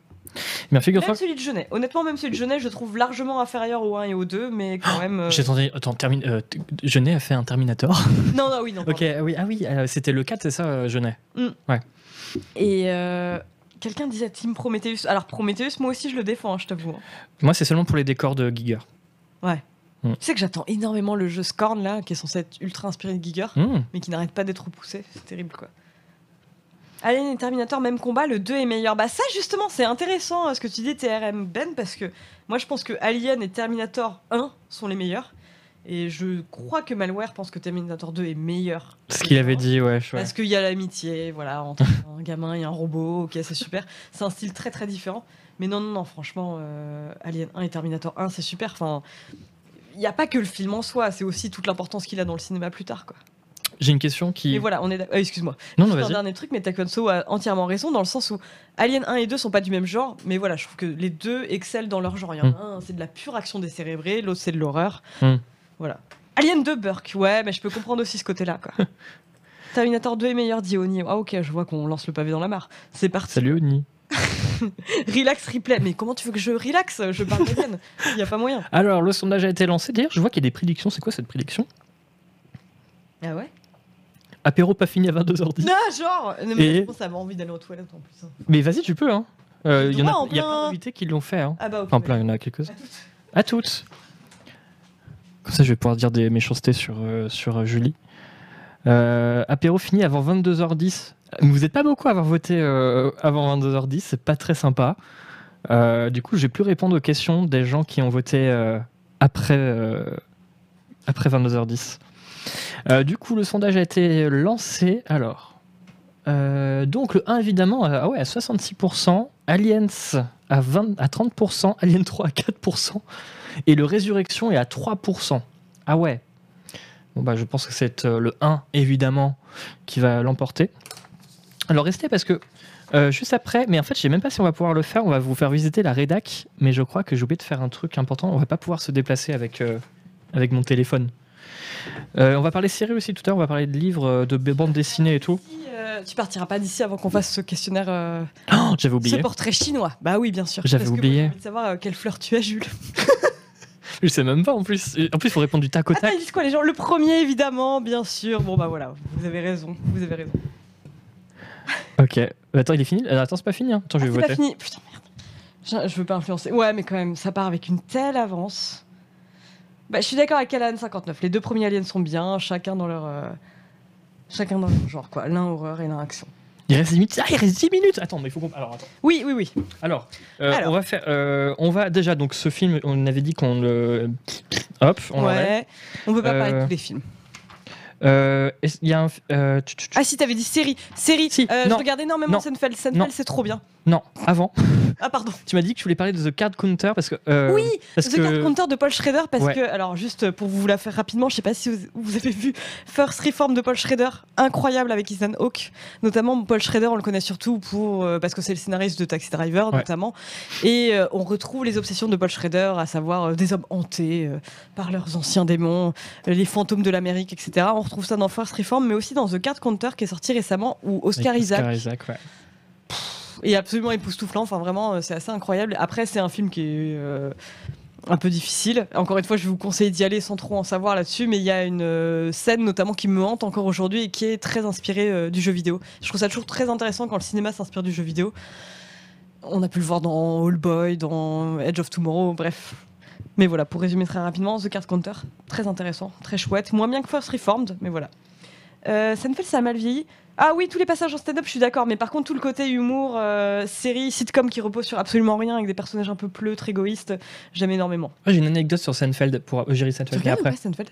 De quoi? Tu regardes? Euh, bah, En fait, on avait les DVD quand on était plus jeune. Enfin, quand j'étais plus jeune. Mais, mais c'est marrant parce que quand on était jeune, j'ai l'impression que. Enfin, enfin, quand on est- on n'a Ah, pas C'était mes parents âge, qui l'avaient, tu vois. C'était Friends qui marchait, quoi. J'ai jamais regardé Friends de ma Ouais. vie. Bah, j'ai l'impression que Friends, ça a vachement bien marché en Mm. France en comparaison avec Seinfeld, notamment parce que la VF de Seinfeld, fallait s'accrocher quand même. Mm. Mais c'est vraiment très très drôle, euh, Seinfeld. J'aime beaucoup et j'aime beaucoup Larry David. Faut aimer la gêne, l'humour de la gêne, mais c'est quand même euh, super. C'est marrant, il y a Seinfeld, il était, euh, il, est- il était à Paris il y a pas longtemps. Enfin, il y a pas longtemps, il y a Ah ouais? un an et demi. Mm. Et, euh, et euh, tous les dimanches au Barbès Comedy Club, donc il y a un comedy Ah club bah à oui, bien Barbès, sûr, bah ouais. euh, qui est géré par Charlie Soignon, qui viendra bientôt en janvier à l'apéro. Cool. Elle gère le Barbès Comedy Club et le dimanche, c'est soirée stand-up en anglais. Mm. Et à un moment, enfin du coup, il y avait, il y avait- il y avait, euh, Paul Taylor et tout. Et à un moment, Ah bah oui, je l'ai vu en Surprise. ouais. surprise, t'as Jerry Seinfeld qui arrive marrant, et qui a fait un stand-up devant, euh, devant 15 personnes, tu vois, euh, pendant marrant. 15 minutes. Et je trouvais ça incroyable. C'est bizarre parce que Seinf- enfin, Seinfeld, donc Jerry Seinfeld, je l'aime pas spécialement en tant que stand-upper. Mm. mais En tout cas, dans la sitcom Seinfeld, tout ce qui me m'enquiquine, c'est euh, la phase de début, tu vois. On le voit débarquer, Mm. faire des petits sketchs toujours en mode Eh, vous avez remarqué que les brosses à dents électriques, c'est super chiant. Enfin, c'est toujours un truc comme ça, quoi. Mais après, je l'ai toujours trouvé très drôle dans la série et je voyais quelqu'un qui disait. Curb Your Enthusiasm, euh, bah justement, j'ai découvert Seinfeld via Curb Your Enthusiasm, limite en fait quoi. C'est que Larry David me faisait tellement marrer dans Curb que euh, fallait que je regarde la série quoi. Et il y a aussi ce moment, euh, ce moment hyper cool en fait où ils essaient de faire une réunion de Seinfeld. Enfin bref, c'est trop bien. Mais, Ah, mais, donc, ouais. du coup, avant, Mais il y a quelqu'un qui dit que c'était pas Seinfeld qui était à Paris, c'est Gad Elmaleh qui a piqué ses blagues. oui, bah oui, Alors ce, qui me complètement. fait, alors, ce qui me fait toujours bizarre, c'est que Seinfeld et Gad Elmaleh sont meilleurs potes dans la vraie vie. Et du Ah coup, je ne comprends ouais, pas comment ils ont géré ce, voilà, ce, ce Ce problème truc, de vol de blagues. Il y a Parce clairement que- eu un vol de blagues. Ouais.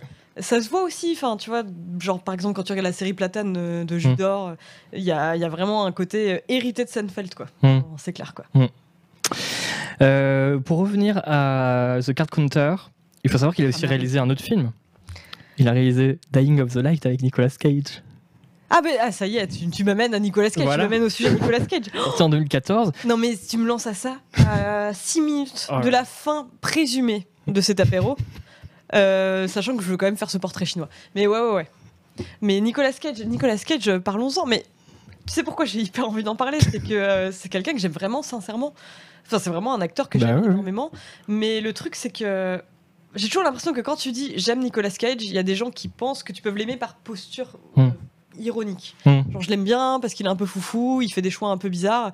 Mais non, moi vraiment, je l'aime bien. Je trouve euh, il fait énormément de mauvais films, c'est clair.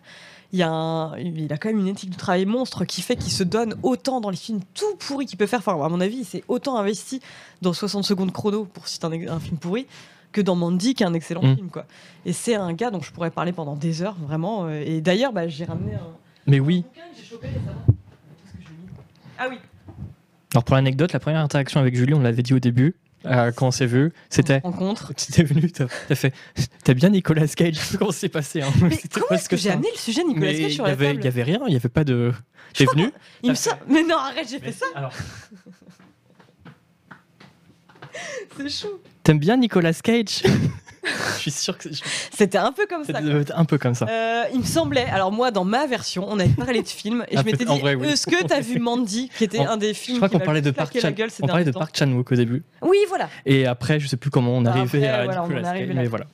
Il y a Ouais. quelqu'un qui dit justement Pig c'est très chouette, assez inattendu. Bah complètement justement ce que j'aime beaucoup dans Pig, c'est que c'est un truc où on attend Nicolas Cage au tournant. On se dit Mm. Nicolas Cage est très doué en pétage de plomb, il va péter un plomb, c'est absolument pas le cas, il va plus s'appuyer sur son registre émotionnel où il est tout aussi bon que dans le registre Mm. pétage de plomb. Mais Mandy, je tiens à insister parce que c'est quand même un film qui est passé largement ina- inaperçu. C'est un excellent film, vraiment. euh, Déjà visuellement, c'est assez incroyable, même si t'as pas grandi euh, avec euh, le métal des années 80. Il y a une esthétique assez sublime, mais en plus, euh, je trouve que c'est un revenge movie euh, très bien mené tout du long. Et euh, Nicolas Cage, c'est marrant parce que du coup, j'ai chopé un Ah oui. bouquin. euh, Là on, là, on le voit en gros plan. Vous me voyez derrière. Nicolas Cage, Envers et contre tout, de Lelo Jimmy Batista. Batista Ouais, et par pure transparence, je vais vous dire que Lelo Jimmy Batista, c'est un ancien collègue de Vice qui était non- notamment rédacteur en chef de Noisy, qui a une très bonne plume, vraiment. Enfin, c'est euh, un gars qui écrit ultra bien et qui aime Nicolas Cage bien plus que moi et qui le connaît bien plus que moi et qui a écrit donc euh, une espèce de biographie Nicolas Cage que j'ai pas encore lu mais qui va forcément être très chouette parce que tout ce que j'ai pu lire de lui euh, sur Nic- Nicolas Cage était très bien quoi. Mais Nicolas Cage, euh, ouais, non mais attends. C'est vrai qu'on a déjà parlé de Volteface, on a parlé de Mandy, on a parlé de Pig, mais je pourrais en parler pendant des heures. En fait, y a- y a- je pense que c'est aussi une personne qui est intéressante à lire en interview. Hmm. En interview, parce que euh, justement, tu vois à quel point euh, il y a un côté. euh, c'est pas juste un débile qui va accepter tous les premiers films venus, quoi. Il a euh, une vraie démarche artistique. Hmm. C'est, je crois que c'est euh, Guillermo del Toro qui le décrivait comme le Pagani du cinéma expressionniste, et il y a vraiment ce côté-là euh, chez lui. Et je l'aime vraiment énormément, quoi. Il y a quelqu'un qui disait qu'il était très bon dans le film de Scorsese, À tombeau À ouvert. tombeau ouvert, il est très bien dans À tombeau ouvert. Dans. Regina Junior, il est très bien. Qui est dispo d'ailleurs, si vous voulez le voir, à tombeau ouvert, il est sur Disney. Il y a des Ouais. gens qui parlaient de. T'aimes bien Nicolas Cage, c'est l'équivalent de tu manges du pain. Oui, tout à fait. Et c'est vrai qu'on n'a pas parlé de la couleur tombée du ciel, effectivement. qui est Ah une oui. adaptation assez intéressante, ouais. Alors que c'est pas évident à adapter, quoi. Je- Quand Nicolas Cage, on l'a peur. Bah jamais parce que je ne sais pas bien parler anglais, mais sinon il y aurait eu jamais aucun souci de le recevoir. Nicolas Cage, en plus, j'ai pas regardé énormément d'interviews de lui, mais j'en ai maté une notamment où il débarque en faisant enfin, genre une triple galipette euh, et se met à balancer du fric euh, sur le. J'ai mis un gif sur le sur le sur le Twitter de Canard PC justement c'est celui où il jette de l'argent après. Il est dis, totalement- c'est le bon client en apéro, mais t'es sûr que t'es là jusqu'à 5h du matin, c'est sûr. Il parle sûrement français. Ah bah si, il sait tout faire. Il sait tout faire. Il a appris à, à démonter une arme et à la remonter euh, les yeux bandés euh, pour Lord of War. Fait toutes sortes de choses euh, par amour de son art. Bon, il est 21h58, on va pas pouvoir parler de tout tout ça. Mais on va Il y avait faire quoi Il y avait quoi juste? Bah, on va parler quand même j'ai quand même envie qu'on Ah, parle si de On, a- on De- avait dit bouquin quand même. Enfin, faut que je fasse genre on lit des livres quoi. Oui, on va parler de ça aussi. Ah oui, non mais ça fait beaucoup trop de trucs. On va enchaîner livres, non mais littérature avec ça, je pense que c'est vrai. Mais au pire, c'est pas grave, on dépasse. hein. On, on fait on essaie on tente On le dépasse un 21h10, 22h10 Voilà. Parce qu'ils ont dit attends, c'était quoi votre prédiction? 22h10, je crois. Attends. Apéro pas fini à 22h10. Ah, donc en fait, on est encore dans les. Ouais, on s'en fout, on s'en fout. Allez. On est dans les temps. Il y a un livre, alors d'un certain Laurent Godet. trop envie d'en parler. Tu sais que j'ai trop envie d'en parler. C'est la porte que, des euh, enfers. voilà.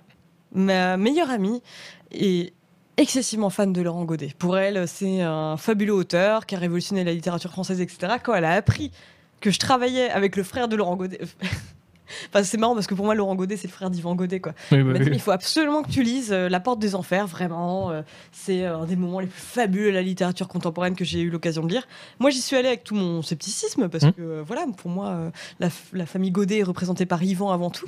Et donc, j'ai lu La Porte des Enfers, et alors, donc, ça traite, c'est l'histoire d'un d'un couple qui perd leur fils lors d'une fusillade à Naples.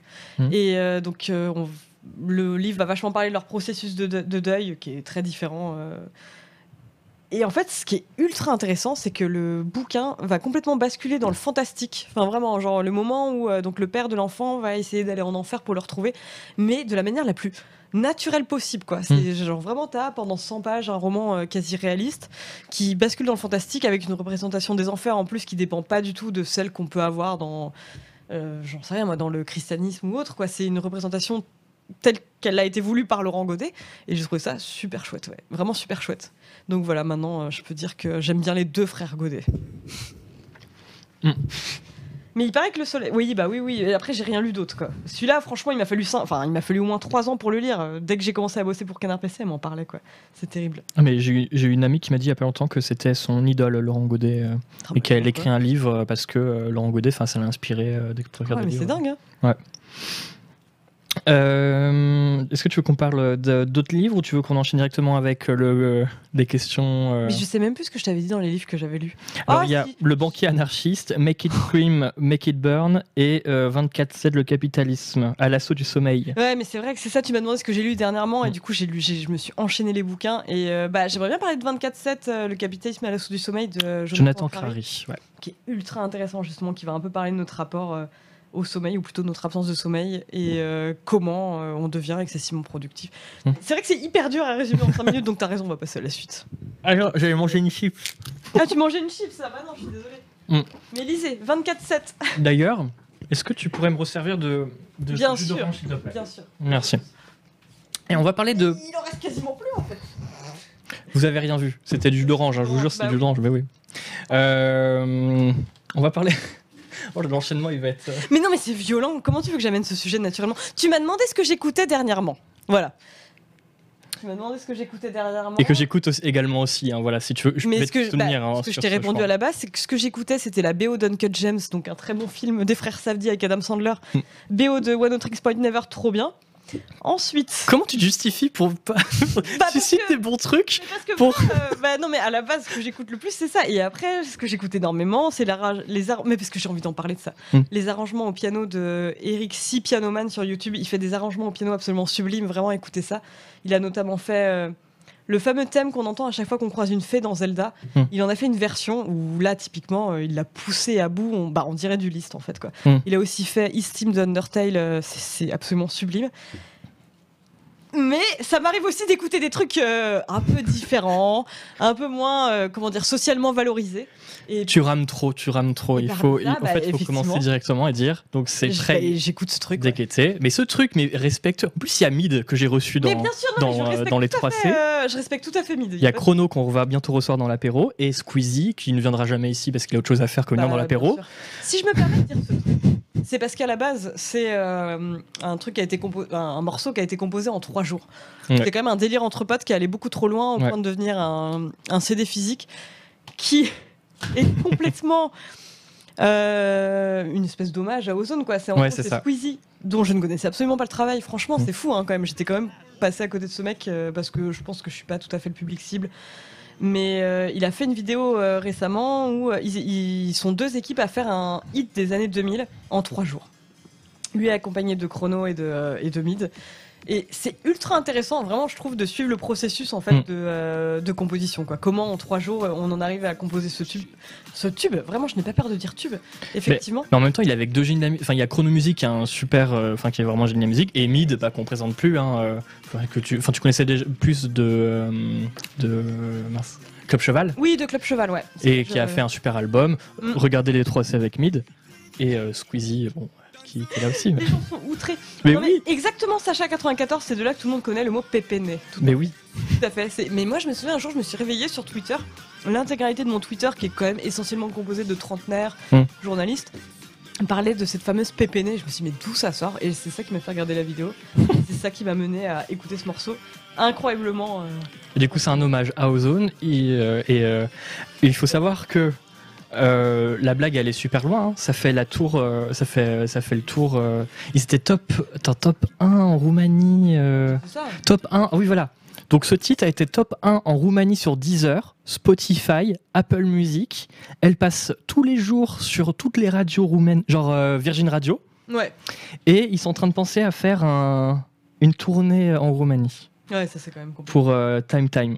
Voilà. C'est fou que des CD de 10 sortent encore. Bah, je crois qu'on tient une exception là. Honnêtement, il n'y en a pas beaucoup qui sortent encore aujourd'hui par Gold. Mm. Et du coup, oui, voilà, ils ont sorti. Donc, il y a eu euh, ce titre-là.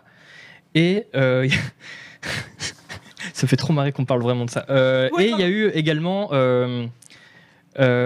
Ambiance Scandale official avec Masqué le motif et Toldia. Je vais vous montrer un extrait également. Donc, ça, c'est un hommage au groupe Au som- 113. Ouais, c'est ça, 113 au summum quoi. Les Donc- refrains. C'est très proche. Et, euh, et du coup, alors, ils ont vraiment poussé la bague vraiment loin parce qu'ils ont du coup sorti des singles. Des singles qui sont dispo dans tous les Lidl de France pendant 30 jours, avec le PVC et tout, euh, enfin vraiment comme dans les années 2000. Et euh, je- les revenus, ça, ça va. c'est Secours Populaire, je crois, les revenus, je sais plus. Attends, ça marche encore aux zones Très étonné. Mais oui, bien sûr, au summum sur Iki. Très bien. Mais oui, c'était pour faire un tube. euh. Non, mais après, je vois ce que tu veux dire, John Kaiser, quand tu dis c'est pas folichon. Bah, bien sûr, tout à fait. Hmm. On n'est pas en train de te dire c'est un excellent tube euh, atemporel euh, que les gens écouteront dans, dans 40 ans, quoi. Hmm. Mais euh, je trouve qu'il y a un petit charme à ce délire entre potes qui devient un single physique. Et à chaque fois, ça, ça- oui, ça prend des proportions énormes. Bah, il y a deux ans, ils avaient déjà fait. euh, il fallait faire un tube de l'été. Et ils avaient fait. Bah, ils avaient joué dans un festival devant 30 000 personnes à Solidays, Bah ouais, quoi. mais c'est ça, ça j'avais pas du tout su. Et là aussi, ils s'attendaient pas à ce que ça prenne autant de Enfin voilà, ça a vraiment explosé de partout. Ça passe même en boîte de nuit, euh, ça passe dans toutes les radios en France. euh, c'est Mm. aussi numéro. Enfin, je dis c'est numéro 1 en Roumanie, c'est aussi numéro 1 en France. hein. Oui, bah ça a oui, dépassé euh, Aurel San, euh, ça, ça a dépassé tout le monde quoi. Il y a quelqu'un qui disait c'est quoi le nom de la chaîne YouTube de piano? Alors tu tapes Eric avec un K, si Pianoman. Et vraiment, je te recommande euh, l'étude euh, autour euh, donc, de Zelda Fairy Fountain et celle sur Steam de Undertale. Vraiment, c'est c'est magnifique. Quoi.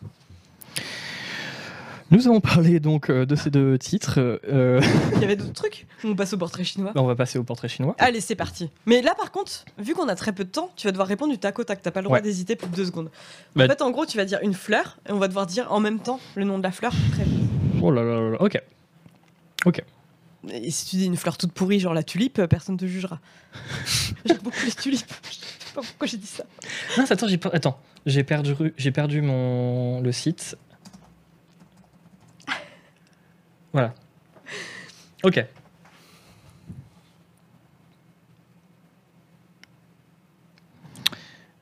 Euh, Ah voilà. Alors, si tu étais un animal, La loutre euh, un dauphin. Ah non, c'est horrible un dauphin. Non, mais y a pas Oh de non. souci. Tu peux être les dauphins qui aiment se frotter euh, aux gens dans le rade de Brest. Pas de souci, on passe à la suite. On change. Non, non, je serais un chat. Je serais un chat, un chaton. Non, mais j'adore les tulipes. Euh... Angel Rast, t'inquiète. Si tu étais un film, Euh, la nuit du chasseur. Seven. Ok. ok. On passe à la suite. c'est horrible, mais non, mais je peux pas répondre.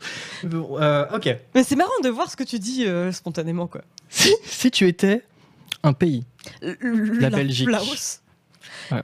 Voilà, bah, parce que j'ai des origines laotiennes et que ça me fait un peu mal de dire la France moi c'est la Belgique parce que j'aime la bière. Et parce que mon Parce que est là-bas aussi. hein, mais... La Belgique, c'est superbe. quand même. On mange des très bonnes gaufres là-bas. Ah, oula. Euh... Ouais, mais non, mais je pourrais pas. euh, si tu étais une chanson, Je serais euh, une superbe chanson, à savoir Love Me Tender. Henri Dess. c'est le premier truc qui me Love. Me Tender, mais c'est bien. hein. Bah oui, mais c'est le premier truc qui me vient à l'esprit. En vrai, j'écoute jamais. Bah, bon, ok. Euh, ouais, Henri Dess, moi. Euh, si tu étais un footballeur, Je serais bien entendu Billy Ketkeo Pompon qui est footballeur pour le SCO d'Angers. eh ben moi, J'en sais rien, Messi, euh, Griezmann. Zidane. Voilà, très bien.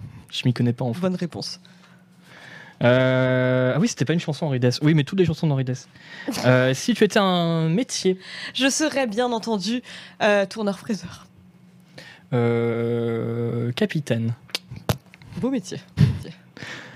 Si tu étais un si tu étais un personnage euh, célèbre. Je serais Scully dans X-Files. Ah, moi j'allais dire. euh, Ah ouais, mais non, mais je sais pas. Oh là là. euh, Mais un- balance le premier truc qui te vient à l'esprit. Il y, a rien.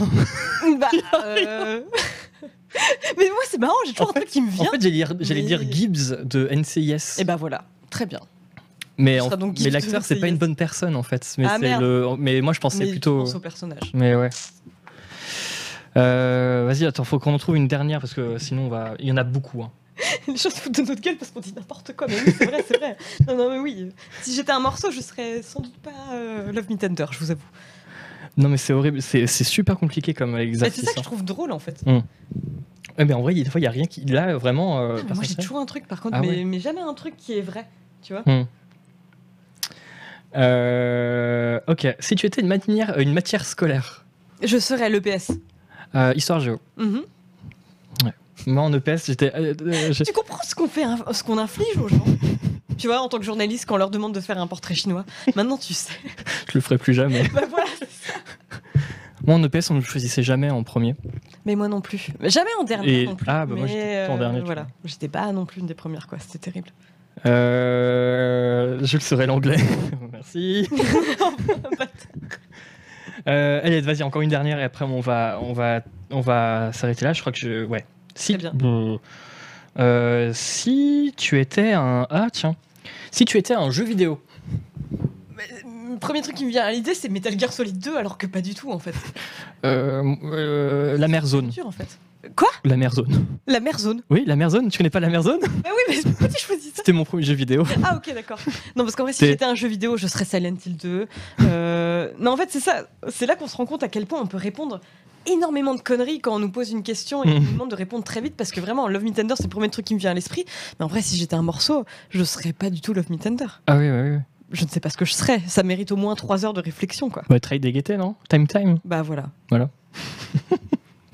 Bon, Bah écoutez, on a il est largement 22h11, dépassé. on a dépassé. Vous aviez raison, bravo pour vos prédictions. Non, Euh, ouais. c'est passé très vite. Mais oui. Mais euh, du coup, je vais quand même citer ce que tu avais, ce que tu m'avais envoyé, mais on, on va pas développer. Ça C'est un peu frustrant, mais comme ça. Yep. On avait prévu de parler de la bande originale de Uncut Games, James. Uncut Gems, très bien. Euh, le film, j'ai adoré le film, et c'est vrai que la musique, c'est de film Daniel. Lopat Lo- Lopatine. Lopatine, tout à fait, qui bosse notamment sur les lives de The Weeknd, mais bon. Hmm. Euh, les, les arrangements, les arrangements piano d'Eric Corel. Euh, euh, on avait prévu de parler de Vice, euh, Vice Principals de Danny McBride. J'adore Danny McBride. Voilà, une série HBO. Tout ça, c'était super bien. Là, c'est un peu la même chose en moins bien, mais ouais. Des bandes dessinées. Ah bah tiens, deux bandes dessinées que j'ai achetées pour Noël pour la famille. J'espère Ouais, qu'ils qu'ils me regardent pas.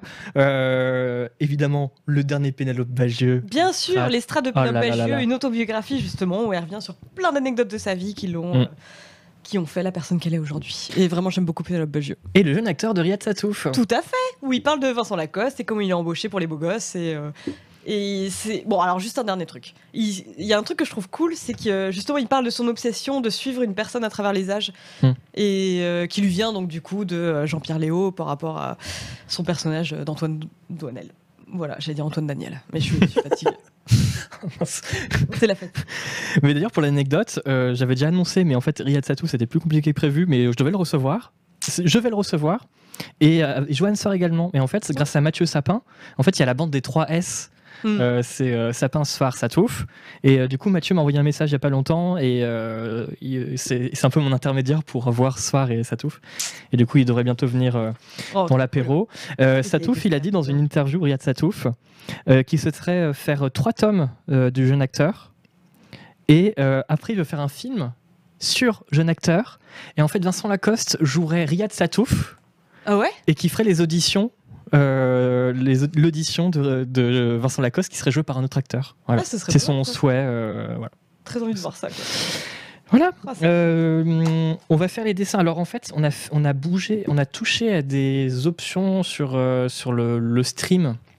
Je crois que le son est capturé. Si je filme avec mon téléphone, je crois que c'est capturé par le micro. Du coup, on peut plus se oui. déplacer. Mais on va faire un dessin comme sur le canapé. Tout à fait. Euh, mais t'inquiète, on va le faire après. hein, on va le On faire hors antenne. Le On fera, on fera une photo et on le Mais il mettra sera euh, superbe. partout. La vidéo de l'audition de Léo pour les 400 coups est incroyable. Mais oui, tout à fait, Timmy Corpo, au moins aussi incroyable que celle d'Henri Thomas pour E.T. Où euh, justement à la fin, euh, Steven Spielberg lui dit direct T'as le taf quoi. Et on va arrêter là parce que sinon on va encore. non, euh, non, mais je suis désolée, j'aurais pu durer 1000 ans. euh, Non, mais euh, t'as raison. Merci mais beaucoup. euh, merci. Julie Le Baron de m'avoir accordé cette interview. Très plaisir d'avoir été accueilli. Merci à vous d'être venu. Vraiment, c'était Mm. un plaisir euh, de répondre à vos questions. Oui, merci beaucoup au chat, merci beaucoup aux modérateurs qui étaient présents. Vous étiez très nombreux, on, était, on a presque atteint les 600 au moment. Merci beaucoup, Oh, cœur sur vous. vache, C'est vraiment cool. Et pour te suivre, c'est Twitter, Exactement, Twitter, euh, Canard PC. Canard si PC. et le- Voilà, euh, Canard PC, et puis bah effectivement, tous les trucs qu'on a cités plus tôt quoi. Mais Twitter, ouais, sous le pseudo ICTH, qui est un pseudo que je regrette encore amèrement aujourd'hui car euh, personne ne le retient. Il y en a plein des fois quand, quand on fait des tweets avec ICTH, il y en a plein qui, qui me demandent qui c'est. C'est qui celle-là? Bah oui, Mm. oui, tout à fait. Et en fait, c'est Hélène Ripley. Moi-même je me demande. Le dessin, on va le faire, mais on va, prendre une, on va faire une photo et on va la mettre sur les réseaux sociaux, sur Discord, sur le forum, un peu partout. Euh, et le prochain stream, quand est-ce qu'on va pouvoir te revoir? Je ne sais guère, je ne sais guère. La semaine prochaine Des idées de jeu ou euh, pas encore? Pas On encore, exclut. qu'il faut que ce l'apéro. soit un jeu qui puisse tourner sur mon PC. C'est la contrainte. Donc euh, souvent c'est des jeux genre Unpacking ou Potion Craft. Faut que je trouve un jeu un peu de cette veine là quoi. Mais viens, sinon on vient là, tu peux faire des, tu peux faire des streams à la Voilà, je ferai un stream là sur Call of Duty Vanguard. Voilà, ce genre de jeu quoi. Non non, je déconne. Mais euh, Ou est-ce que vous voulez un stream de Julie euh, sur Call of Duty Vanguard? Oh là là, non, mais je vais juste, euh, je vais bitcher pendant trois plombes, quoi. C'est terrible. Quand est-ce que tu présentes l'émission, Hélène? Euh, Alors là, Ah bah tiens ce n'est absolument pas prévu. Ce n'est absolument pas prévu. Mais vous êtes très mignon. Vous voulez? Ah, il y a des gens qui disent non. Merci, Vomi. Merci, les larmes du Styx. Je vois que vous, euh, vous me soutenez. Vous me soutenez. Mais on va bientôt te revoir pour une, pour une interview cop. Tout à fait. C'est le Tout 15. à fait, car le 8 décembre. 8 décembre Je reçois. Non, ça devait être le 15. Oui. mais Finalement, ce sera le 8. Je reçois Marine Mac, je serai en compagnie de Sebum, Hmm. et on reçoit Marine Mac qui va parler de son livre euh, donc, euh, sur les concepts artistes français, donc, qui s'appelle Imaginaire du jeu vidéo. Très beau livre, et, euh, et voilà, on aura l'occasion d'en parler en jouant à un jeu encore mystérieux. Mmh. Très bien, donc rendez-vous le 8. Les autres streams, eh bien, c'est demain à 20h, émission hors série, spécial jeu de plateau avec Canlust Perco, Ah oui, Tisseur de rêve et Untitled. Ça sera demain à 20h, donc soyez au rendez-vous. Euh, et il y aura également un bureau des légendes. Euh, le, euh, le tribunal des bureaux tu l'as dit avec un tel aplomb. Mais oui, oui, le fameux bureau des légendes d'Agbou, Le quoi. tribunal des bureaux avec Agbou, ça sera jeudi à 20h. Et ce sera Mathieu Kassovitz qui sera présent avec euh, Agbou, c'est pour ça. Euh, Exactement. merci beaucoup. Euh, des bisous. Euh, prochain apéro, bah, ça sera euh, en janvier. Parce que je fais une petite pause parce que euh, je suis un peu fatigué. Bah ouais, bien sûr. Par contre, euh, on a eu. Alors, euh, je pouvais pas le trop en parler. Le coach demain. Mais oui, il y a le coach. Ah oui, mais je parlais des émissions, mais évidemment, il y a des streams. Bien Oui, sûr. euh, évidemment, vous pouvez voir euh, tout sur notre agenda. J'ai eu euh, un message de- d'un certain Madeon, euh, parce qu'en fait, je voulais le recevoir. En fait, il était à Paris pendant une semaine. Euh, C'est un Nantais, Madeon, mais qui a percé aux États-Unis, qui est le producteur de Lady Gaga et de Coldplay maintenant. Ah oui. Mais il est Nantais, donc évidemment, il a percé. Oui. Et il avait commencé en faisant un remix euh, de, de Meporg. C'est lui qui a fait un remix de, du Ah, de titre Meporg. C'était lui qui avait fait ça, et voilà. Et du coup, il m'a dit, euh, on- je voulais je voulais faire un apéro avec lui, mais en fait, il n'y avait pas trop le temps. Mais il m'a dit, tu peux noter 2022, je serai là. Voilà. Rendez-vous 2022. Voilà. Donc il y aura Madeon ici en 2022, en début, euh, voilà, quand il reviendra, parce que là, il est en, là, il, il habite aux États-Unis, mais quand il revient à Paris, euh, on fera ça. Euh, des bisous. Gros bisous à vous. Merci d'être venu. J'ai rien oublié. hein. J'ai juste appuyé sur le bouton. Voilà. Et passer une bonne nuit. Oui, bonne nuit à vous. Et évidemment, Et on va faire un raid. raid, peut-être. Évidemment, on va faire un raid. Effectivement. On va faire un raid. hop, on va faire un raid chez. On va faire un raid chez. on- bah, chez Faror. Chez Faror, elle joue à Final Fantasy XIV. Voilà. Superbe. Je vous envoie chez Faror. Euh, des gros bisous. Elle est trop gentille, donc envoyez un max de cœur. hein. Un max de cœur à Faror. Et on se retrouve euh, très bientôt. Des bisous. Bisous.